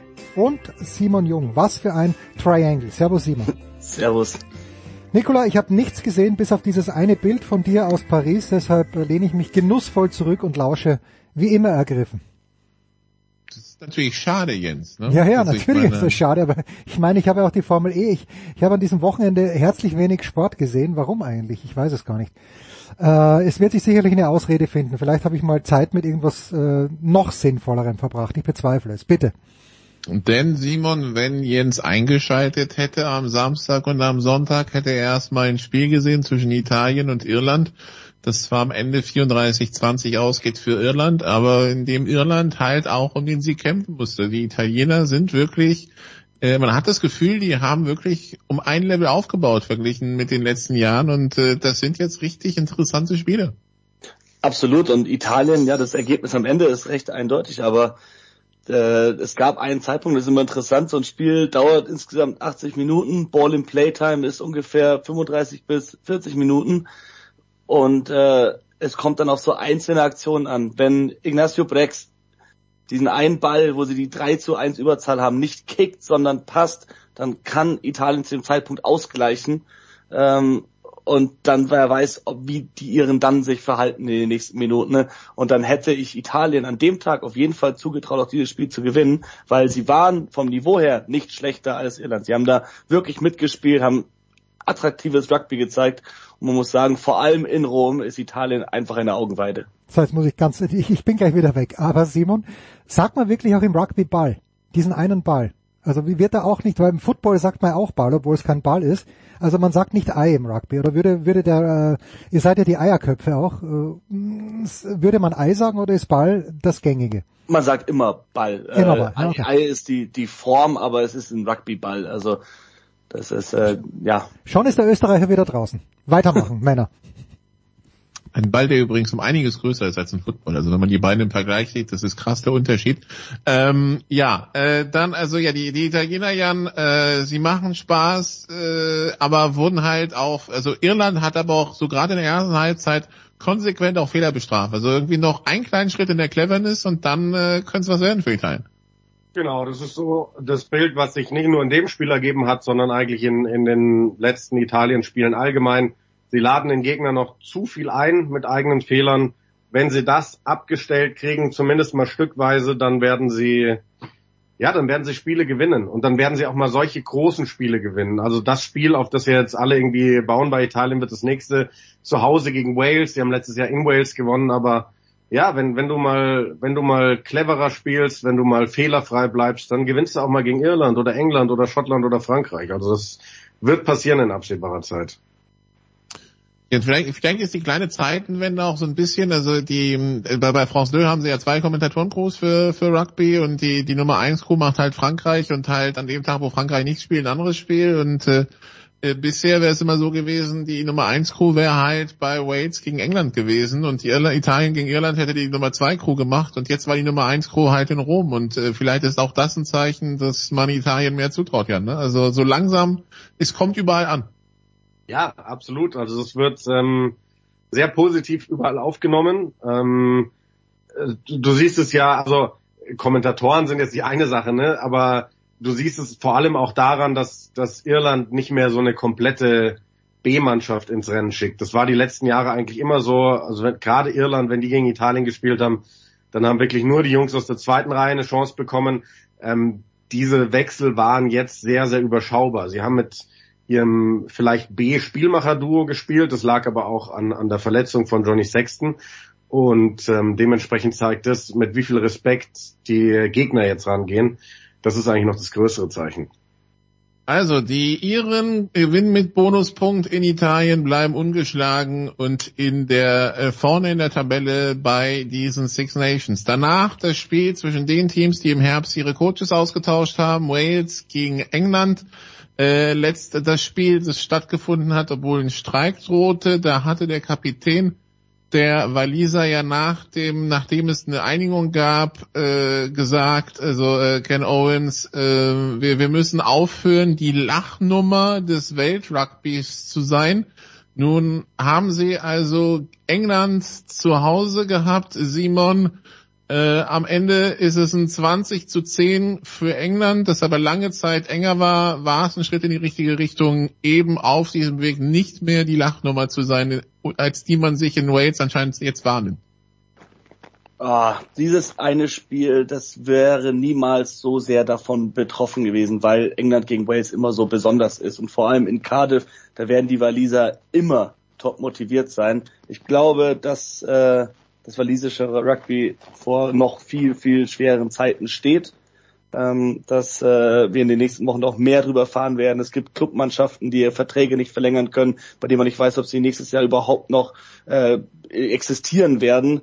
Ähm, und seit Jahren sagt man ja, da ist eine goldene Generation bei Wales, aber es kommt nichts nach. Und jetzt sind wir leider an dem Punkt, an dem die Spieler der goldenen Generation nicht mehr effektiv sind auf dem Feld, was man auch gesehen hat am Wochenende. Und ähm, Jetzt muss Wales den sauren Apfel beißen und sich neu strukturieren, sowohl in der Mannschaft als auch im Verband. Äh, da kommen ein paar harte Jahre auf die Waliser zu, da bin ich mir sicher. Sie haben mit Warren Gatland den richtigen Coach dort. Äh, sie haben ihn zurückgeholt. Ich fand Wayne Pielwerk auch nicht verkehrt. Äh, jetzt wissen wir auch, dass es nicht nur an ihm lag. Ähm, aber für diesen Neuaufbau ist Warren Gatland der richtige Mann. Das Spiel gegen England war aus walisischer Sicht, also ich habe noch nie eine walisische Mannschaft zu Hause so chancenlos gesehen gegen England. Also vielleicht mal gegen, gegen Irland oder eine andere überlegene Mannschaft, aber gegen England haben sie es eigentlich immer geschafft, dass es ein super spannendes Spiel ist, in dem beide Mannschaften am Ende irgendwie gewinnen können äh, oder die Waliser die Engländer fertig machen. Aber auch wenn das Spiel auf der Punktetafel ausgeglichen war, Großteil der Partie, hat für mich England das Spiel sowas von dominiert. Zu keinem Zeitpunkt hatte ich da das Gefühl, Wales könnte das Spiel gewinnen. Und das ist aus walisischer Sicht echt schade. Ja, und äh, man hat das Publikum hatte anscheinend denselben Eindruck, weil Jan, wenn man bedenkt, wie ruhig es nach 20 Minuten war, äh, schon besorgniserregend. Wie gesagt, es war eng auf der Anzeigetafel. Die Waliser haben auch kurz nach der Halbzeit kurz geführt, aber ja. Ja, ähm, aber das ist halt dann auch die Entwicklung, ne? Also es war kein schönes Jahr 2022 aus sportlicher Sicht. Du hast zu Hause eben, du hast zu Hause gegen Italien und gegen Georgien verlieren, verloren als, als Wales. Ähm, da denkst du dir als walisischer Rugby-Fan auch so, ja gut, dann äh, brauche ich ja nicht mehr zu kommen. Und wenn dann noch dieses ganze Gedöns ist mit möglichem Spielerstreik und unsicherer Zukunft, ähm, dann äh, musst du eigentlich was froh sein, wenn das Stadion überhaupt noch irgendwie voll wird und äh, Mai, die Stimmung leidet drunter, aber ich kann mir auch vorstellen, dass äh, irgendwann in absehbarer Zukunft, wenn das nicht deutlich besser wird, auch ähm, da mal ein paar Sitze frei bleiben. Also Wales, äh, uns, ähm, also das Sorgenkind, dann übrigens nicht nur in den Six Nations, sondern dann auch bei der WM äh, Ende des Jahres in Frankreich, beziehungsweise September, Oktober. Gut, dann also die Waliser, die jetzt übrigens äh, Zehnter in der Weltrangliste sind, so schlecht waren sie noch nie gerankt. Ähm, gut, also dann da die beiden Spiele und dann hatten wir Frankreich, Schottland am Sonntag, Jan. Ähm, und äh, ja, wir haben einen französischen Versuch, dann bei der nächsten, äh, bei der nächsten Aktion äh, holt sich ein Schotte eine rote Karte ab. Nach sieben Minuten oder nach sechs Minuten sind die Schotten also zu 14. Es kommt direkt hinten dran der nächste Versuch der Franzosen und Christian und ich, wir sitzen da auf dem, auf der Tribüne und denken uns, hm, this could get ugly. Aber wir müssen Herrn Awas danken, der einen dämlichen Kopfstoß verteilt und dann war es 14 gegen 14 und dann wird es auch irgendwann ausgeglichen. Ja, dann kam aber ja erstmal nochmal ein französischer Versuch. Ähm, also, dieses Spiel hatte auch echt viel zu bieten, weil, also diese zwei roten Karten, ne, das war völliger Wahnsinn, weil der Gilchrist der als erster geflogen ist von den Schotten, der ist schon beim aller, allerersten Tackle eigentlich genauso hoch rangegangen. Nach 14 Sekunden, da habe ich Simon, der das Spiel ähm, kommentiert hat, noch geschrieben, Alter, ähm, wenn der zwei Zentimeter höher tackelt, dann ist das Spiel für den nach 14 Sekunden vorbei. Und dann fliegt er halt mit dem gleichen Tackle im Endeffekt äh, vier Minuten später vom Feld. Also ich, ich frage mich wirklich, wie einem sowas als Profi passieren kann. Das ist äh, Play smart Rugby.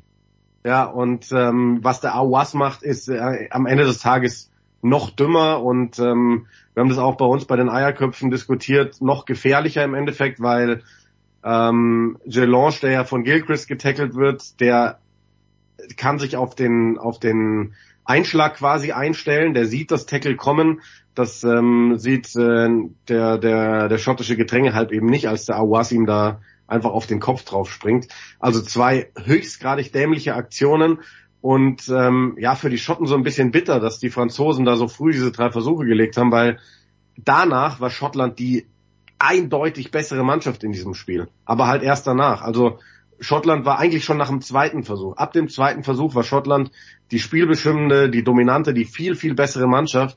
Aber so einen Rückstand ähm, in Paris, den holst du halt da nicht mehr auf. Ne? Da, da muss man realistisch sein, auch wenn sie, auch wenn sie irgendwann mal dran waren. Ähm, aber ja, da, da kann sich der Grant Gilchrist mal an die eigene Nase fassen, weil er hat halt die Mannschaft vorne erstmal mega geschwächt. Und ähm, ja, müssen sie irgendwie aufarbeiten. Das war so ein bisschen wie, wie, wie so ein italienischer Start. Ne? Machst irgendwie hast schön die, die Tore offen, lässt äh, den Gegner ein paar Mal durchlaufen und, und dann fängst du an zu spielen. Das äh, geht halt nicht. Du musst deine Leistung über 80 Minuten bringen. Und wenn das passiert wäre und diese Aktion von Gilchrist ausgeblieben wäre, hätte Schottland vermutlich in Frankreich gewonnen. Wie war es denn im Stadion, Nicola? Also für mich war auch die Stimmung, also Stade de France war nicht so laut, wie wir das aus der Letz aus letztem Jahr kennen. Ich kann dir sagen, in der zweiten Halbzeit war es ziemlich leise. Ja, äh, als die Schotten da, als die Schotten wirklich immer wieder ange, angerannt sind. Äh, das war tatsächlich, da hast du gemerkt, dass das Publikum auch ein bisschen unsicher war. Ich meine, wie gesagt, weil es heißt losging wie die Feuerwehr. Das ist halt äh, Versuch, Rot, Versuch. Und du hast halt das Gefühl, die sind physisch überlegen und die überrollen das und das wird Walk in the Park und dann äh, ist es das dann doch nicht. Und äh, wie gesagt, die zweite Halbzeit, die ersten 20 Minuten der zweiten Halbzeit waren wirklich äh, auch unangenehm äh, aus, aus äh, so aus französischer Sicht. Und das ist auch nicht das erste Mal, dass das passiert, habe ich das Gefühl. So irgendwie, die, die kommen immer so ein bisschen lahm aus der Halbzeit. Und äh, gut, am Ende macht's halt Fiku in der letzten Sekunde, holt noch den Offensivbonuspunkt, alle sind glücklich. Aber ja, das Publikum war zwischendurch relativ verunsichert. Und äh, sagen wir es mal so, also ich weiß nicht, wie das für Awas jetzt weitergeht. Also für den Rest der Six Nations, der jetzt gesperrt, weil er vier Wochen Sperre bekommen hat, Simon, aber also äh, ich weiß nicht, ob das jemand ist, den du dann zur WM mitnimmst, weil ne, der, der, der bekommt seine Chance, kommt rein und nach zehn Minuten so, so eine Dummheit und wieder runter und wir haben halt alle noch den V-Schlag gegen Schottland vor drei Jahren in Erinnerung und zack direkt wieder. Ne? Also ich meine, wie gehst du damit um als Coach?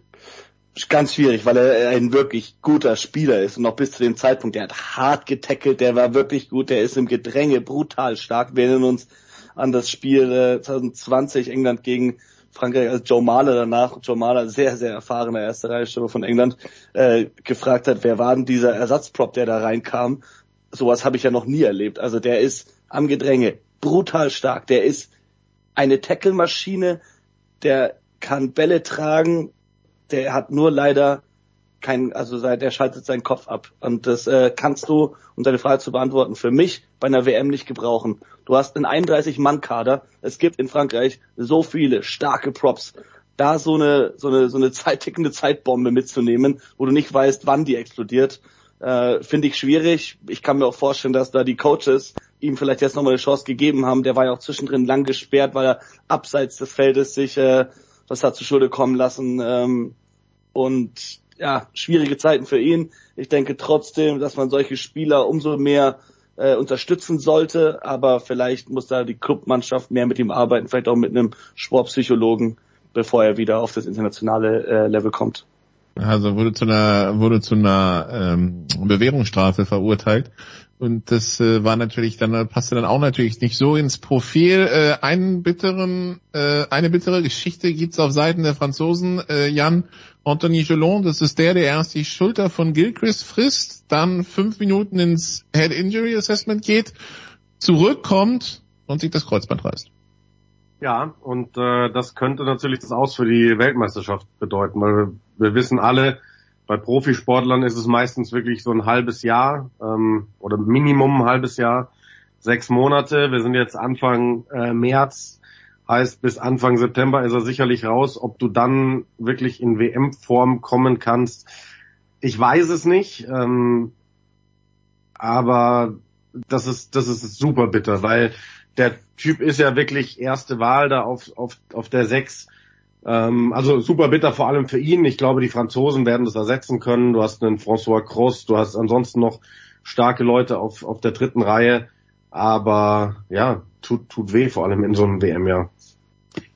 Also ja, dass äh, die Franzosen, die aber den Bonuspunkt holen und äh, dementsprechend weiter die Iren jagen, zusammen mit den Briten, dann äh, mit den Engländern, Entschuldigung, die Engländer und die Franzosen treffen am übernächsten Wochenende in Twickenham aufeinander. Dann gibt's noch Irland gegen Schottland und Italien gegen Wales, Jens.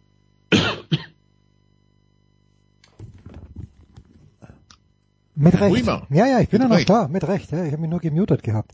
Schön, da sprechen wir dann drüber. Big Show 599. Kommen Eine wir- Sache haben wir noch hier. Wer hat noch einen? Ja, bitte. Die, die nicht zwingend mit Rugby zu tun Das hat. ist- aber wir sollten es trotzdem erwähnen. Ja. Die, äh, die A-Junioren der Jugendkooperation aus der Jugendsportgemeinschaft Horsen, Elgerdorf, Eschelbach und Jugendsportgemeinschaft Niederaar, Ötzing, Leuteroth, Helferskirchen stehen in der deutschen Mannschaft, in der deutschen Meisterschaft der A-Junioren Futsal ähm, Meisterschaft. Und wieso erwähnen wir das? Weil der Trainer ist ein uns bekannter Sofa-Quarterback. Nein, nein, nein. Wirklich. Und äh, Christian Schimmel hat sich da mit seiner mit seiner mit seiner Kreisligamannschaft da qualifiziert in einem Regionalturnier in Hopstetten-Weiersbach am Samstag. Ich war also letzte Woche in Singapur, in Bangkok und in Hopstetten-Weiersbach und in echtes- Paris. Das ist Ähm, echtes Phantom. Ja, damit ja, ja. hast du alle, Und- alle Weltmetropolen durch. Jetzt kann nichts mehr kommen. Genau, und äh, mit hat die Kreismeisterschaft gewonnen, die Rheinland-Meisterschaft und jetzt die Meisterschaft des Fußball-Regionalverbands Südwest, der, der José Mourinho des Westerwalds, wie ihn Andreas Renner freundlich, äh, freundlich nennt. Ähm, Im Halbfinale 20 Minuten 0 zu 0 gehalten, nochmal 5 Minuten in der Verlängerung und dann im 6-Meter-Schießen gewonnen. Wahnsinn. Wahnsinn, dieser Schimmel, was der für Talente hat. Vielleicht laden wir ihn zur Big Show 600 ein. Simon Jung und Jan Lüdecke und Nicolas Martin auf jeden Fall. Danke für heute. Kurze Pause und dann geht's weiter in der Big Show 599 mit Schmieder und mit Olderb.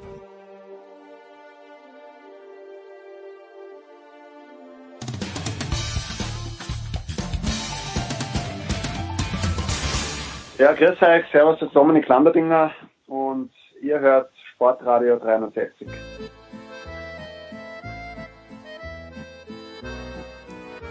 Sportradio 360, die Big Show 599. Wir wollten technisch ganz groß rauskommen heute mit Sandcaster. Äh, bei Schmiedi hat's funktioniert, aber bei Heiko nicht. Äh, jetzt äh, sind wir über Skype wunderbar mit Heiko Older verbunden, aber Schmiede über Hände, es ist wurscht. Grüß euch. Guten Abend, lieber Völlig Jürgen egal. Ja. Ist wurscht, ist wurscht. Hauptsache ihr seid da. Und warum ist diese dringende Dreierkonferenz einberufen worden? Weil der Amerikaner, äh, Jürgen sagt immer so schön, adding insult to injury. Nicht schlimm genug, dass äh, Jonathan Quick von den Los Angeles Kings weggetradet wurde. Es geht auch noch nach Columbus. Also ganz ehrlich, ich kenne genau einen Spieler aus Los Angeles, den ich mit den Kings auch in Verbindung bringe. Ist natürlich Jonathan Quick. Wie groß ist dieser Trade? riesengroß und mein, mein Respekt für Rob Blake und, und wahrscheinlich auch Luke Robitaille könnte nicht größer sein. Ähm, weil die Kings dadurch besser werden. Ganz einfach. Ähm, die holen sich den besseren Torwart, das ist Jonas äh, Corpisalo, und sie kriegen auch noch einen brauchbaren Verteidiger ähm, in, in Wladislav Gavrikov, der, der äh, links schießen kann, der, der ein Disruptor ist. Also objektiv, rein mit Kopf betrachtet, ist das ein unfassbar guter Trade für die Kings. Ähm, und und äh, wenn du wenn du dich traust, das zu machen, ähm, weil du genau sagst, wie du wie du sagst, ähm, man, man, alle sind weg, also alle aus diesen geilen aus diesen geilen Teams, äh, äh, Carter, Toffoli, äh, äh, Brownie haben sie jetzt die die Statue ähm, enthüllt. Also es ist ein Ende dieser Ära. Der einzige, der noch da ist, ist, ist Kopita und und der, der geht auch nicht, weil sein Bruder ähm, die Jugendabteilung leitet bei den Kings. Also der der bleibt da wahrscheinlich voll Eis. Aber Drew Dowdy auch noch, Jürgen. Drew Dowdy. Vergiss mir Drew Dowdy nicht. Dowdy, Dowdy ist natürlich noch da. Ja, wer die Zahnlücke, die ewige Zahnlücke. Aber ähm, die Quintessenz ist, wenn du als Manager oder oder President so einen Trade machst, äh, der so emotional ist. Ich glaube, es gab keinen gestern, keinen Kings-Fan, der nicht irgendwie geweint hat oder, oder keine Ahnung, völlig verzweifelt war. Aber wenn du dich traust, so einen Trade zu machen, ähm, musst du irgendwann mal sagen, nothing but respect, weil, weil, wow, dafür bist du Manager. Und dafür ist er auch Manager und nicht Jürgen, weil ich sag mal, Jürgen sieht das ja so ein bisschen auch als, als aus der Fanperspektive, wir, wir ja. hören es ja. Und das ist ja auch so. Also ähm, du musst ja Eier aus Stahl haben, um zu sagen, okay, Jonathan, wir, du bist seit 2007 jetzt hier gewesen. Du äh, warst ein integraler Teil der beiden Meisterschaften 2012, 2014, 2012 der MVP gewesen, der Finalserie. Äh, thank you for everything, but ähm, wir müssen nach vorne gucken und Jonathan Quick, das ist ja auch ein reiner Business-Deal. Also das, das wird einem wieder vor Augen geführt, egal wie viel du machst. Letztlich ist es ein Business und wenn du nicht mehr so viel wert bist, dann ist es im Jahr 2023, wenn man für dich einen neun Jahre jüngeren Torhüter holen kann für, äh, für viel weniger Geld, dann muss man sagen, das muss man einfach machen und ich glaube, so schmerzhaft das für Quick auch ist, der wird das im Sinne des Vereins auch verstehen. Denn Jonathan Quick ist im letzten Jahr eines Zehn-Jahres-Vertrages, der wäre am, am Saisonende gegangen. So haben sie jetzt im Gegentausch einen, ja, vielleicht sogar Top-4-Verteidiger bekommen und vielleicht sogar den, die zukünftige Nummer eins als Torwart. Also wenn sie den jetzt langfristig, äh, der hat einen Einjahresvertrag, verdient 1,3 Millionen im Moment. Jonathan Quick äh, verdient 5,8 Millionen, hat aber eine, muss, muss so ehrlich muss man auch sagen, Jürgen bei aller Sentimentalität hat spielt keine gute Saison. Äh, Fangquote 87,6 Prozent, Gegentorschnitt 3,5. Ne, das schmälert seine Verdienste um den Verein nichts, aber das ist halt die Tatsache im Frühjahr 2023. Mindestens genauso emotional war es ja für die Chicago Blackhawks, ja, ja. die Patrick Kane, der spielt auch seit 2007 im Verein, an die New York Rangers getradet haben, der schon seit, das, das Ding war absehbar. Okay, der große Unterschied ist, das Ding war absehbar, weil Patrick Kane hat schon gesagt am Wochenende, äh, Leute, lasst mich, ich weiß gar nicht, wo sie waren, ich fliege zurück nach Chicago und da hieß es schon, er ist nicht mehr Teil des Vereins, da ging es nur darum, was kriegen wir als Gegenwert. Bei Jonathan Quick, ich habe gestern mit Jürgen noch äh, auch geschrieben, sofort, als der Deal klar war, das Ding hat kein, hat kein LA Kings Insider kommen sehen. Das kam wie, also, wie ein Schlag aus dem Nichts voll in die Fresse. Aber du musst also um um um es auch nochmal zu zu relativieren. Also Quick hat keine gute Saison gespielt, hat auch nicht oft gespielt. Die werden in den Playoffs, hätten sie ihn vielleicht, sei jetzt vielleicht eine Partie, so als emotionale, wenn du vielleicht 0-2 äh, mal zurückliegst, bringst jetzt den alten Helden, aber er hätte jetzt auch keine Rolle mehr gespielt. Und jetzt haben wir den 1. März. Heißt, Quickie muss jetzt drei Monate lang nach Columbus. Ja, meine Güte, will ich auch nicht unbedingt wohnen. Ähm, aber letztlich er wechselt unter der Saison, wo du sowieso nie daheim bist. Ähm, der wird am Saisonende seine Karriere beenden und, und es wird sich nichts ändern. Also die werden die Nummer 32 unter das Hallendach ziehen, die werden ihm vielleicht eine Statue bauen, der kann hier in, in der wohnt in Manhattan Beach, äh, äh, da bleibt er einfach wohnen. Ähm, der wird in Manhattan Beach heute heute zufällig Dustin Brown hat die die äh, äh, da durfte sich ins goldene Buch von Hermosa Beach für seine Verdienste um die Stadt äh, eintragen. Das wird mit Quickie in Manhattan Beach passieren. Ähm, deswegen es bei aller Emotionalität, ähm, es ist nicht so, dass die Kings-Fans jetzt Quick im Tor gefordert hätten und es wird einen emotionalen Abend im Sommer geben. Punkt. Und mehr ist es nicht. Und mich regt es so ein bisschen auf, wenn, wenn so Kings Insiders und keine Ahnung äh, im Fernsehen oder auf Twitter so diese emotionale Fanmeinung ähm, nachposaunen. Oh, wie kann man nur? Und das ist ein Geschäft, wo du sagst, ja, aber ein Spieler, wenn anderswo mehr verdienen kann oder wenn er anderswo seine seine Meisterschaften zieht, dann, dann geht er auch. Und es ist nicht so, dass die Kings Quickie vor zwei Jahren weggeschickt hätten, was sie auch tun hätten können. Ja, ähm, sie haben es jetzt in der letzten Saison bei einem Trade, dem du nicht widerstehen kannst, ähm, dem, den, der ist ja gestern noch mit dem Team heimgeflogen. Da hätte ich jetzt als, als Blake oder als Robbie Tail gesagt, Leute, ihr sauft euch im Flieger nach LA schön miteinander weg. Dann schicken wir den Quickie nach, nach Columbus wir spielen die Saison, wir haben jetzt tatsächlich eine Chance auf die Meisterschaft. Ähm, die Kings sind meiner Meinung nach das unterschätzteste der Teams gerade. Ähm, und nach der Saison treffen wir uns und dann überlegen wir uns, wie groß die Statue für Quickie ist. Punkt. Deswegen, ähm, irgendwann muss man, muss man das Herz auch ausschalten. Muss man mal gucken, Jürgen. Vielleicht hat Quick ja sogar noch auch eine kleine Chance auf die Meisterschaft, weil es, so wie ich gehört habe, es ist noch, steht noch nicht fest, dass er jetzt in Columbus bleibt. Vielleicht geben sie ihn auch noch ab, weil wir haben ja noch bis Freitag 15 Uhr. Vielleicht nutzen die ihn als Puzzleteil, um noch wo, woanders was zu bekommen. Und unter anderem ist Las Vegas im Gespräch, die gerade gegen Carolina hier spielen und gerade ein Tor geschossen haben. Ähm, und äh, steht jetzt 2-1 für Vegas. Also wenn der in Vegas, ich weiß allerdings nicht, äh, der, die hatten ja einige Torwartprobleme, Vielleicht kann er da, wäre er da ja der Backup. Ähm, aber letztlich, also ist es egal. Ich meine, wir wissen alle, die sind in die Jahre gekommen. Ein Patrick Kane, der ist ja mit Chicago sogar dreimal Meister geworden, war auch MVP 2013. Äh, äh, das ist halt nicht mehr der wie damals. Ne? Also das ist ja und, und trotzdem ist er unvergessen in Chicago. Dann hast du jetzt einen Ryan O'Reilly, war auch ein großer Trade. Der ist von St. Louis Blues nach Toronto gegangen. Ryan O'Reilly war der Meistermacher 2019 für die St. Louis Blues. Da sind die erstmals in der Vereinsgeschichte Meister geworden. Er war der MVP der Finalserie. Ähm, aber das ist daran, daran sieht man oder daran sieht man zum einen, dass das ein Business ist, zum anderen, wie herausragend das dann doch wirklich ist, wenn einer wie Dirk Nowitzki seine gesamte Karriere bei einem Verein äh, verbringen darf. Äh, ne, gut, wenn er nicht 2011 Meister geworden wäre, hätte er vielleicht auch ab, keine Ahnung, 2015, 2016 gesagt, Leute, gebt mich irgendwo hin zu, zu Saisonende hin oder zur Trade Deadline, damit ich nochmal meinen Titel holen kann.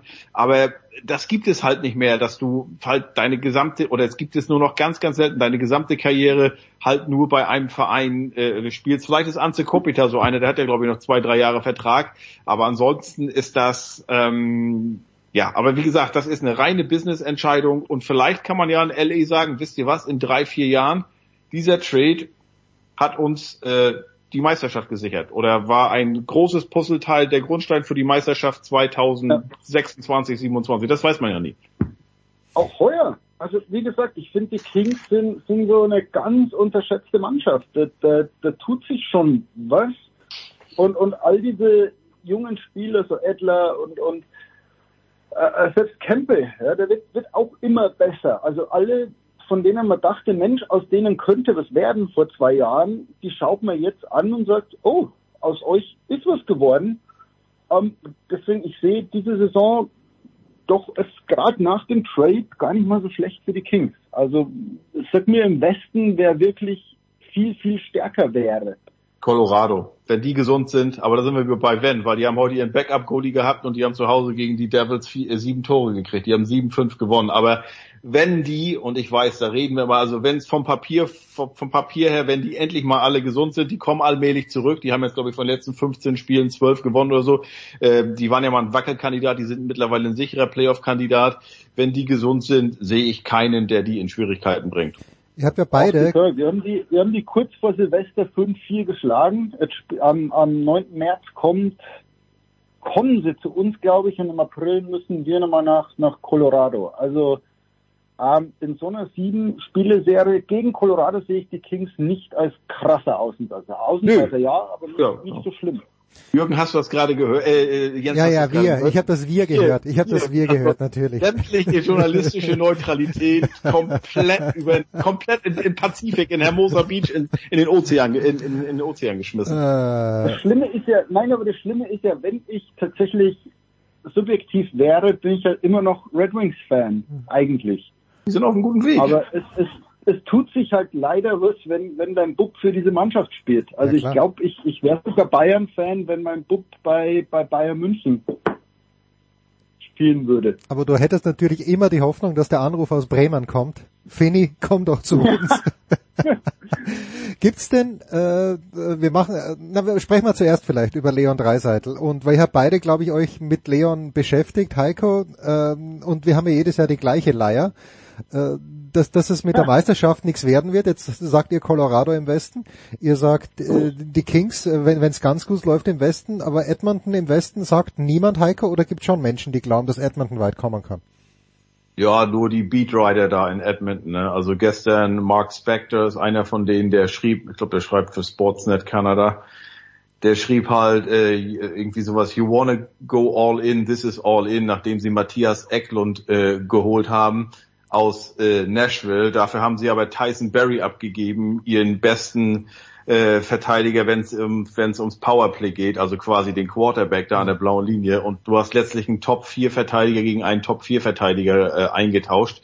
Äh, nun muss man sagen, die haben heute Abend äh, 5-2 gegen Toronto gewonnen, aber, aber das ähm, also das war, sage ich mal, defensiv war eine gute Leistung. Eklund hat auch gleich reingepasst. Ähm, was aber halt einfach auffällt, habe ich Jürgen vorhin auch gleich geschrieben, Conor McDavid, also der ist wirklich, der ist jetzt das, ist das fünfte Spiel nacheinander, wo er zwei Tore geschossen hat. Das gab es im, im vergangenen Jahrhundert genau dreimal. Und ähm, wir wissen alle, wie gut Patrick Mahomes ist. Wir wissen alle, wie gut LeBron James ist. Äh, nennen wir irgendeinem Tennis.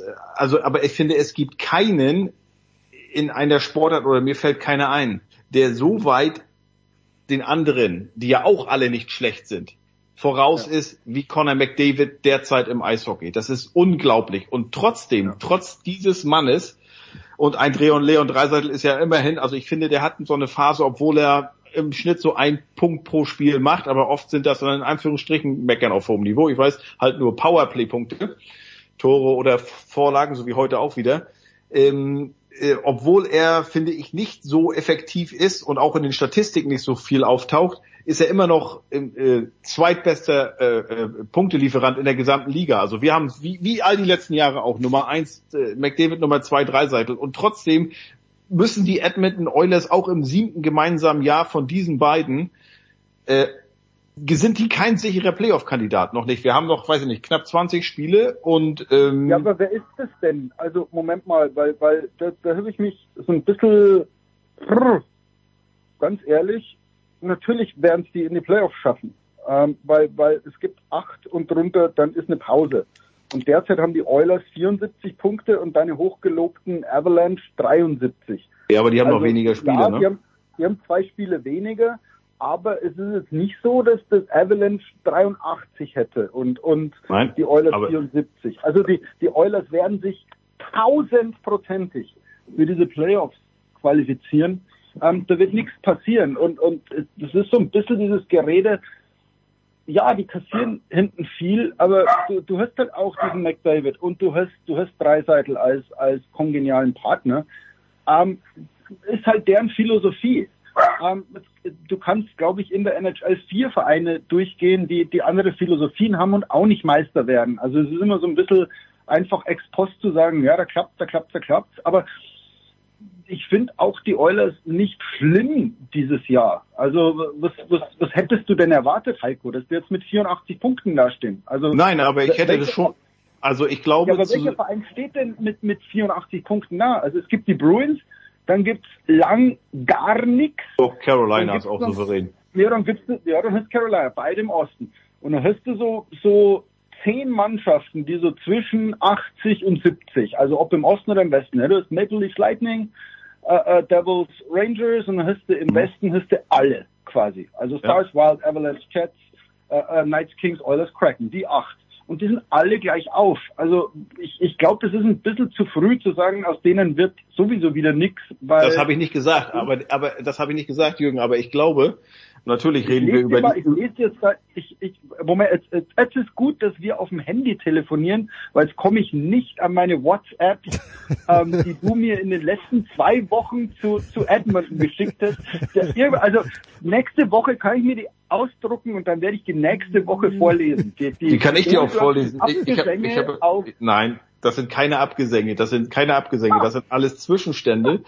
Ähm, ähm, und äh, äh, also ich sage mal so, wenn, ne, und das ist wieder das Wörtchen, wenn, wenn Colorado gesund gewesen wäre und die haben wirklich viel Verletzungspech gehabt, dann wären die das einzige oder das Team garantiert in der Western Conference, das mehr als 80 Punkte hätte. Ähm, dass Edmonton, mich überrascht einfach, äh, äh Jürgen, dass die halt die dass die halt zum Beispiel um die Playoffs bangen, das Na, sagt alles aus. Die können vorne gar nicht so viele Tore schießen, wie sie hinten bekommen. Genau. Zitat oder dann, die haben zwar das beste Powerplay der Liga, aber in den Playoffs wird halt viel weniger gepfiffen, somit gibt's weniger Powerplay-Gelegenheiten, wenn du aber darauf angewiesen bist. Punkt, Punkt, Punkt. Genau. Im Western Conference Final hatten sie letztes Jahr gegen Colorado schon keine Chance. Ja. Genau. Ja. genau. Also mir geht's einfach darum, nochmal, sind im siebten gemeinsamen Jahr von Leon Dreiseitel und Conor McDavid. Und äh, das ist, finde ich, also wenn du das mit Malkin Crosby, Crosby vergleichst, was ja oft getan wird, da waren die schon schon Meister, schon lange, und da waren die auch souveräner. Nun ist es ja in der NHL so wie in keiner anderen Liga, sobald du erstmal drin bist in den Playoffs eines von 16 Teams, dann ist auf viel mehr möglich als in der NBA zum Beispiel.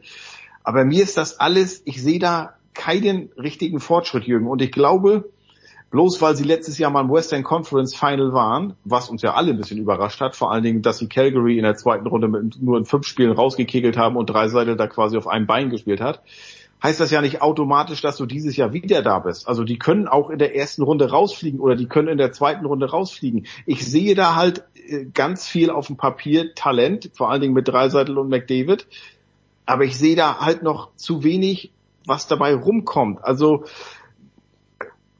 nach wie vor die Probleme sind im gesamten defensiven Verhalten des des Vereins äh, der oder der Mannschaft. Ähm, die haben hinten, vielleicht ist Stuart Skinner jetzt endlich Nummer eins, man weiß es nicht. Jack Campbell, der ja extra geholt wurde als Nummer eins, ist es auf jeden Fall nicht. Also Torwart ist immer noch so ein so ein Mysterium. Und in der Defensive ist es auch alles bisschen zu wackelig. Und wenn dann zum Glück ist Conor McDavid wirklich nicht von diesem Planeten derzeit.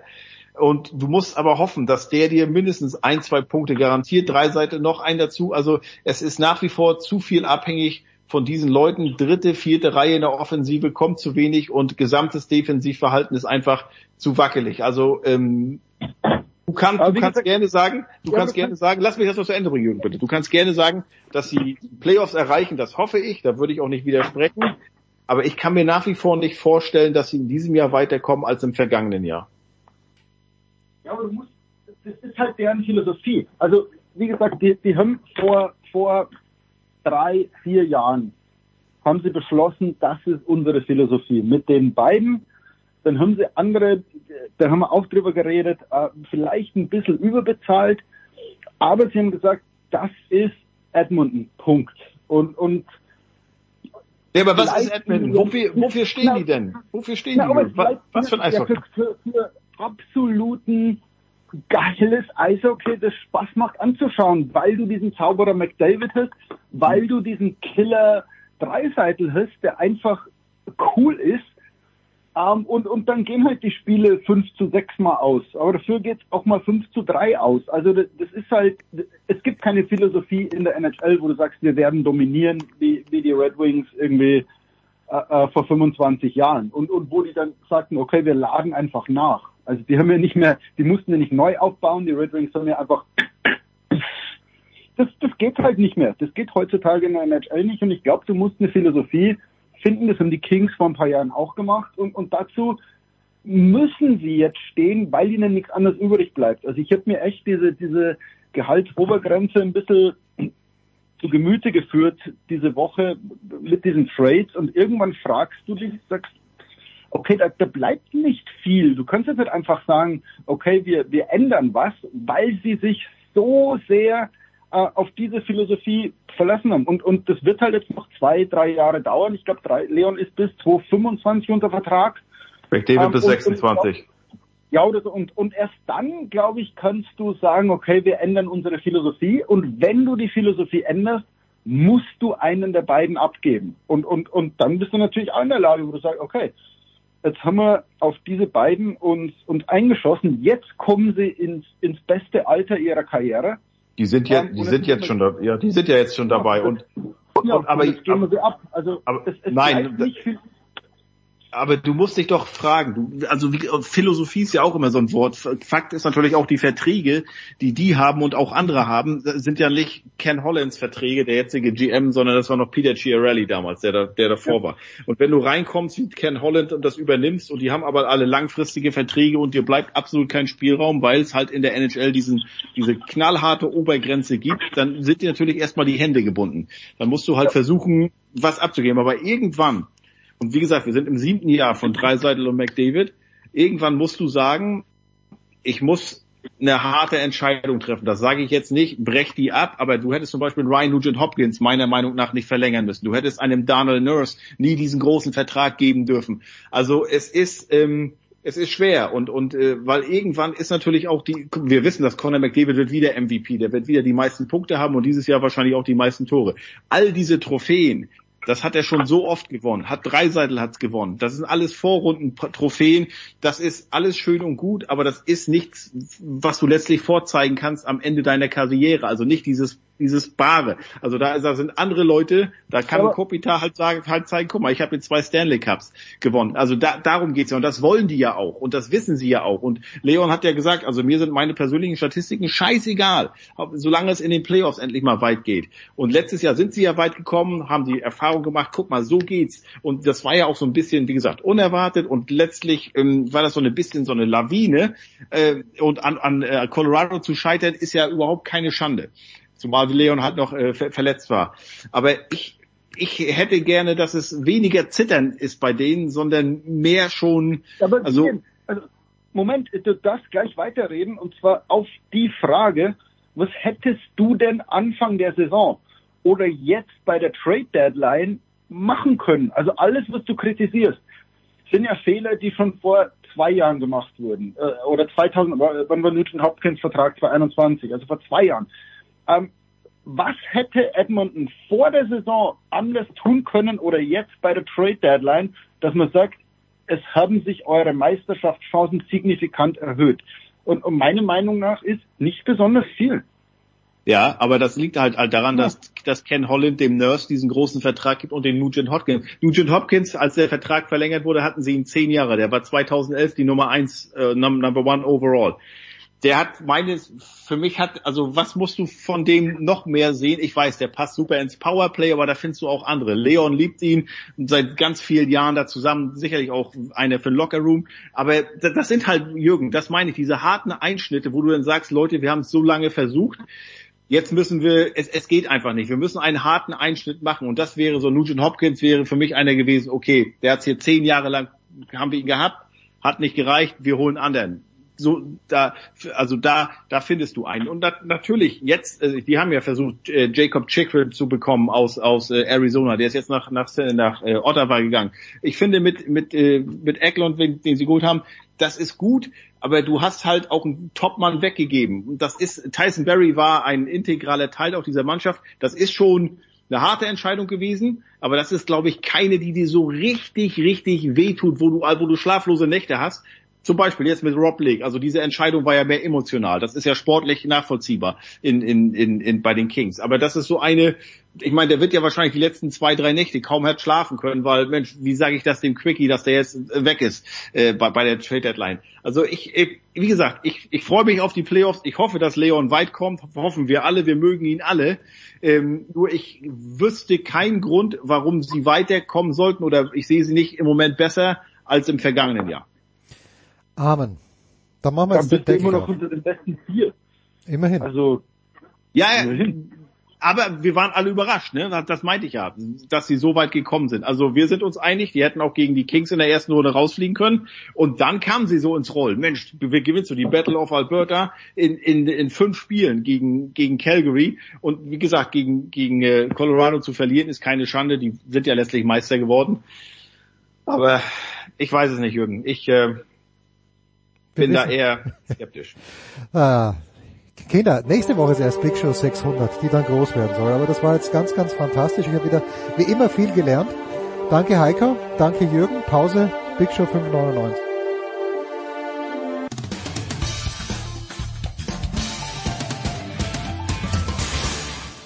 Hi, hier ist Philipp Kohlschreiber und ihr hört Sportradio 360.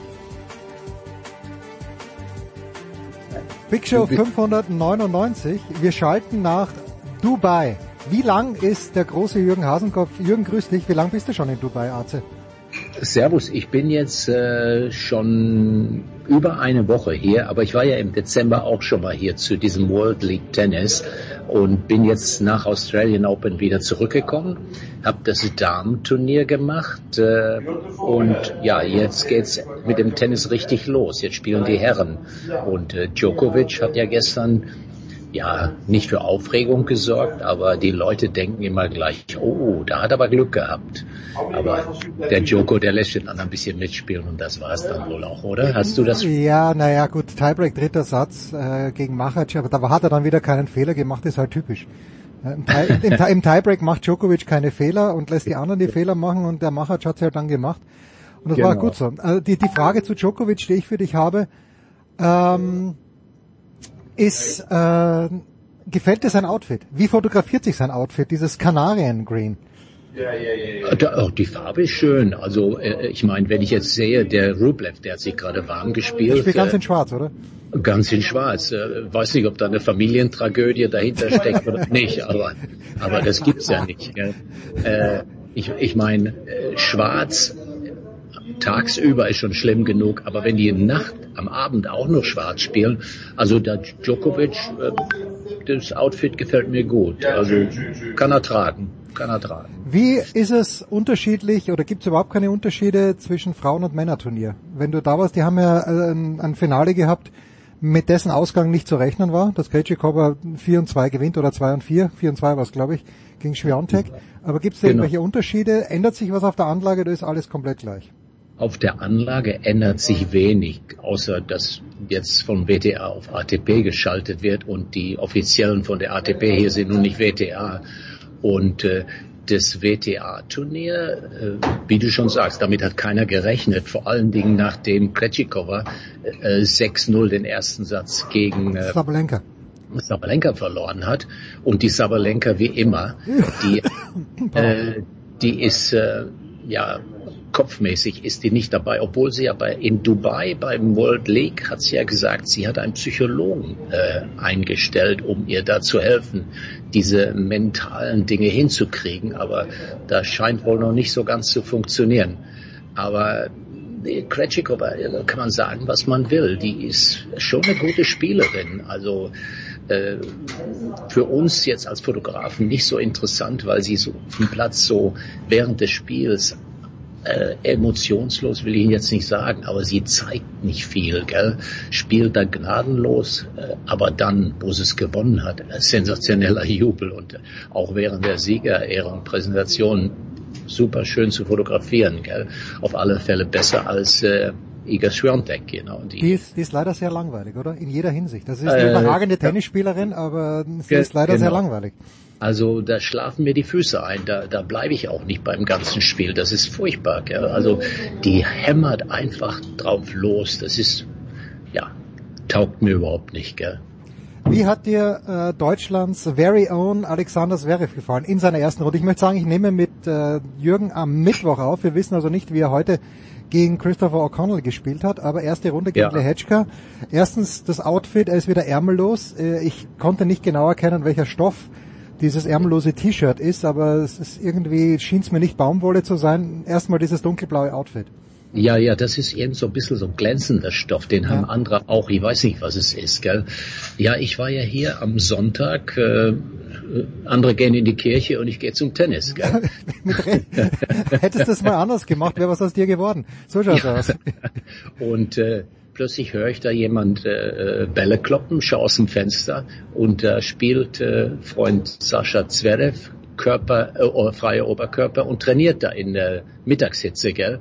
Und dann gehe ich runter und schaue mir das an. Und der schaut mich ja immer an, als mit dem bösen Blick, was macht der denn schon wieder hier, gell? Aber immer wieder. Und dann hat er ja hier seinen Spezi Kampke jetzt als Trainer, weil der äh, normale Russe, äh, wie heißt er noch, Levant irgendwas. Ledowski, Michael Ledowski. Äh, ja, genau, Ledowski. Der hat ja kein Visa bekommen. Also äh, dann trainiert er hier mit äh, Tobias Kampke, auch freier Oberkörper, der sich dann schnell eines Besseren besonnen hat, wo er meine Kamera gesehen hat und schnell schnell T-Shirt schnell T-Shirt übergezogen hat. Gell?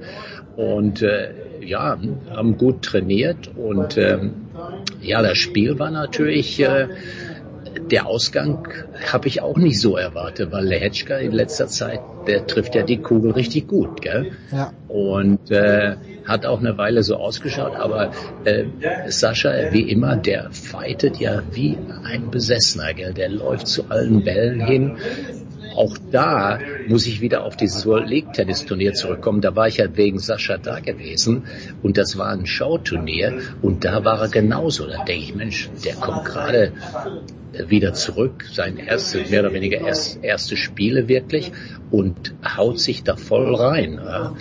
Und äh, denke ich, okay, nach, nach seinem Satzgewinn hat er dann auch Medical Timeout genommen und dachte, ja, no, nicht schon wieder. Gell. Aber hat das dann gut gedreht. Gell? Warum? Warum ist der Sascha irritiert, wenn er dich sieht? Mich mag er nicht. Okay, da gibt's eine Geschichte dazu, die ich eh schon oft genug erzählt habe. Das ist okay. Aber wenn du wegen ihm in Dubai warst, gab's da mal eine Aussprache oder eine Ansprache? Warum, nee, warum hat nein. er ein Problem damit, dass du da bist? Nein, überhaupt nicht. Ich kenne ihn ja. Ich habe ja auch schon Privatsachen mit ihm gemacht und so weiter. Gell? Zum Beispiel äh, ich will nicht immer dieses andere Turnier erwähnen im Dezember, aber äh, ich bin dann mit meinem Kumpel aus Dubai, der wusste, wo die trainieren, sind wir da hingefahren und äh, dann sehe ich hier deinen äh, Landeskollegen Dominik Thiem, der kam gerade an, habe ich mich schön nett mit dem unterhalten und der geht dann und hat mit Sascha trainiert. Ja, äh, genau, das hast du mir, glaube ich, ein Video geschickt sogar, wenn ich genau. mich erinnere. Ja, genau. Und, und äh, was macht äh, Sascha? Schaut mich an und denkt, was sag ich, was ist denn mit dem los? Kann er nicht grüßen? Aber irgendwie, ich weiß nicht, äh, aber ich werde ihn auch nicht drauf ansprechen. Und gestern Abend beim Match, beim Doppel, wo ich da war, wieder schaute an und sagte, so nach dem Motto, was will der denn schon wieder hier, gell? Aber okay, ist Sascha, gell, also beim Doppel ist er auch rausgeflogen mit Marcelo ja. Melo. Ähm, Kravitz und Pütz sind auch rausgeflogen. Ja, das, war eine, schon. das war eine große Überraschung, weil äh, okay, Glasspool und der Finne sind natürlich in Top Doppel, sind nur Nummer drei gesetzt hier, aber die waren eigentlich ganz gut im Spiel, die beiden, gell? Und äh, ersten Satz, ja, ersten Satz ja, waren sie ja. ja. Ja, gut, und jetzt Pützi nimmt sich ja seine Babypause. Jetzt spielt Kravitz in Indian Wells mit Fabrice Martin. Ähm, ist auch spannend. Wie hat sich denn, ich kann mich nur erinnern, dass Jörg und du, ähm, als, als der Jörg auch noch in Dubai waren, war, war ja die Players Party immer absolut legendär. Warst du in diesem Jahr bei der Players Party? Wie, wie hat Nein. sich entwickelt? Nein. Okay. Das leider ist all das nicht mehr so. Es war, es gab eine bei den Damen und äh, die da war kaum jemand da und dann habe ich mir das geschenkt, weil äh, gestern Abend war die Players Party oder hätte sein sollen. Ich bin dann, ich bin dann gegangen, ich habe gar nicht geschaut, weil Djokovic hat gespielt, äh, Kravitsin Pütz waren noch dran und äh, Zverev auch und ich denke nicht, dass sie da hingekommen sind. Ich werde mal den Kollegen fragen, der das fürs Turnier gemacht hat, ob da was ist, gell? Aber nee, das ist nicht mehr so, weil die Agentur, die das seit über 20 Jahren gemacht haben, die haben das richtig gut gemacht. Und ich denke mal auch jetzt, äh, letztes Jahr gab es überhaupt keine Players Party und dieses Jahr ist wieder eine neue Agentur. Die sind sehr bemüht, aber auch hier, ich glaube, das Geld ist im Moment nicht mehr da. Die haben, weiß nicht, oder wirklich, auch. Wirklich. In Dubai wird das Geld knapp. Das ist, das ist spannend. Ja, aber, aber das ist nicht das erste Mal. Ich meine, ich erinnere mich noch an die Finanzkrise hier. Das war ja richtig, richtig stark. Wenn du gesehen hast, wie die Leute aus dem Land geflüchtet sind, die haben praktisch ihre Autos abgestellt am Flughafen mit Schlüssel drin und haben gesagt, nehmt das Auto, wenn ihr die, die Payments weitermacht, die Leasingrate zahlt. Oder die ganzen Yachten in Dubai, in äh, Jumeirah, Dubai Marina, äh, Distress Sale, also das war schon eine schlimme Zeit hier. Und äh, Abu Dhabi ist ja immer dann äh, der große Geldgeber, der dann Dubai bisschen auf die Sprünge hilft. Siehe Burj Khalifa. Ja, das war ja auch eine Geschichte, der sollte ursprünglich ja anders heißen. Und dann praktisch am Eröffnungstag wurde der Burj Khalifa genannt nach dem äh, Kalifen von Dubai. Der wollte das, äh, Abu Dhabi, der wollte das so.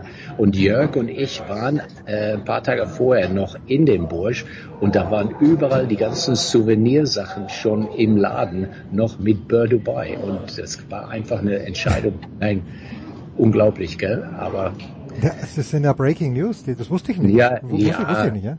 Stark. Nee, nee, aber das sind, äh, das sind so Sachen, äh, ja, ich habe ja, wie gesagt, ich habe ja hier meinen Spezier, der hier lebt, der füttert mir immer die ganzen Informationen, wie es hier läuft, gell? der ist im Finanzmarkt da tätig und so weiter.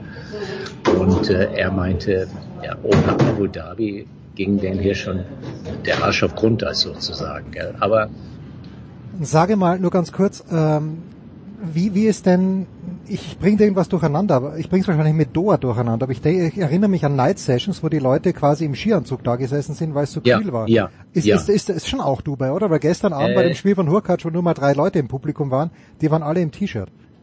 Ja, äh, die ersten Tage, wo ich hier war beim Damenturnier, war es am Abend frisch, aber dieses Jahr ist das nicht so. Aber ich kann mich erinnern, vor ein paar Jahren habe ich hier dermaßen gefroren, dass äh, Christopher Kaas saß unten am Spiel, da war der Trainer. Und da sage ich, Kasi, du, hast du nicht einen Pulli für mich? Ich, ich, ich friere, ich friere so. Und da, dann hat er mir ein Betty Badu Hoodie gegeben, weil mir war so kalt, ich konnte da unten nicht bleiben. Ja. Und das hat mich gerettet. Und ich habe auch immer einen, in, einen Pulli in, in meinem Backpack. Ja. Aber dieses Jahr ist die Temperatur extrem hoch und tagsüber und auch abends. Also es ist sehr, sehr warm hier im Moment. Ja, wir telefonieren jetzt zu einer Zeit, äh, kurz vor 14 Uhr, kurz bevor der Spielbeginn losgeht, deiner Zeit, bei uns ist es ein bisschen früher. Und das habe ich schon gesehen, dass am Nachmittag die Leute wie irre geschwitzt haben. Also das, Ja. das, das ist mir schon Ja. aufgefallen. Ja. Ja, ja. Jetzt ist die große abschließende Frage, du weißt, natürlich weißt du es, das Münchner Turnier ist in diesem Jahr eine Woche früher und normalerweise hast du deine, deine formidable Reiseplanung immer so abgestimmt, dass Ja. du Ja. einen Tag vor München kommst. Wird es in diesem Jahr auch klappen oder versäumst du München? Nee, einen Tag vor Mü- Ich komme schon ein bisschen früher. Also ich habe, ich war heute im Visa Office und habe mein Visa für Indien beantragt und ich komme dieses Jahr ein bisschen früher zurück. Ich komme am 25. März schon zurück. Ich werde in diesem Jahr, ich versuche, ich habe eine Anfrage geschickt, mich für Monte Carlo akkreditieren zu lassen. Ich war, ich war noch nie dort. Ja. Ähm, überlege, mit, mit dem Auto hinzufahren. Und äh, freue mich da schon ein kleines bisschen drauf. Ja, ist ein ist sehr schönes Turnier. Sehr schön. Monte Carlo ist super. Ja, ja würde ich mich freuen. Ja. Gut, so dann raus mit dir, raus dorthin, äh, geh raus Also- und, und fotografier also- Tennis, wie Franz Beckenbauer sagen würde. Also, also bitte, mein Lieber. Weißt du, wer das spielt? Rublev gegen Davidovic Fokina. Zwar, Du, das, das interessiert die Pilze. Das interessiert die Pilze, genau. nee, nee, nee, mein Lieber. Nee, nee, nee. Ich, äh, ich komme jetzt gerade vom Essen und äh, da muss man so ein bisschen das System ruhen lassen, zwecks der Was, was Verdauung. gibt's denn zu essen? Ist das was, was dich anspricht als Vegetarier? Oh, erstmal der Salat, ja super. Du hast ja, du hast ja ein halbes Dutzend verschiedene äh, Mahlzeiten, vegetarisch, indisch und äh, Fleisch, alles da, alles. Und äh, und weißt du was? Ein sehr sehr gutes Brot. Tatsächlich? Ich bin ja, Wirklich? ja, ich bin ja in Australien hat ja kalkscheites Brot gegeben und hier wunderbares Brot, das die selber hier im Hotel backen. Also sehr sehr gut, muss ich sagen. Grandios. Aber essenstechnisch ganz weit oben. Ein Tausender. Ein Turnier sind 500er, Essen ist ein Tausender. Ja, da gibt's ja andere Turniere, und ich möchte keine Namen nennen, die Ja. eine höhere Wertung haben, aber dann vom Essen her vielleicht nicht ganz dieser Wertung Nee. entsprechen. Nee, nee. The US Open would be weniger, ist ein Challenger. Wim- Wimbledon 500er, aber so ja, ist es. US gell? Open, US Open mit der Kantine, ich meine, das sind wenigstens nette Menschen hinter der Budel, Ja, aber das- das ist das, das stimmt. Das ja, stimmt, das, das schon. das Und stimmt. Wimbledon finde ich auch, finde ich, finde ich in Ordnung. Da wollen wir nicht jammern. Super. Einem Genau. geschenkten Gaul- Gaulschenk äh, schaut man da wirklich ins Genau. Mal. Danke Genau. Hase, das war's die Big Show 599, Sportradio 360. Nächste Woche, naja, sowas ähnliches wie ein Jubiläum. Das war die Big Show auf sportradio360.de. Folgen Sie uns auf Twitter, klicken Sie den Gefällt mir Button auf unserer Facebook-Seite und abonnieren Sie uns via RSS-Feed oder auf iTunes. Die nächste Ausgabe der Big Show gibt es am kommenden Donnerstag. Bis dahin sollten Sie die Zeit nutzen und die weiteren Angebote auf sportradio360.de wahrnehmen. Play Ball! Da ist gar nichts toll.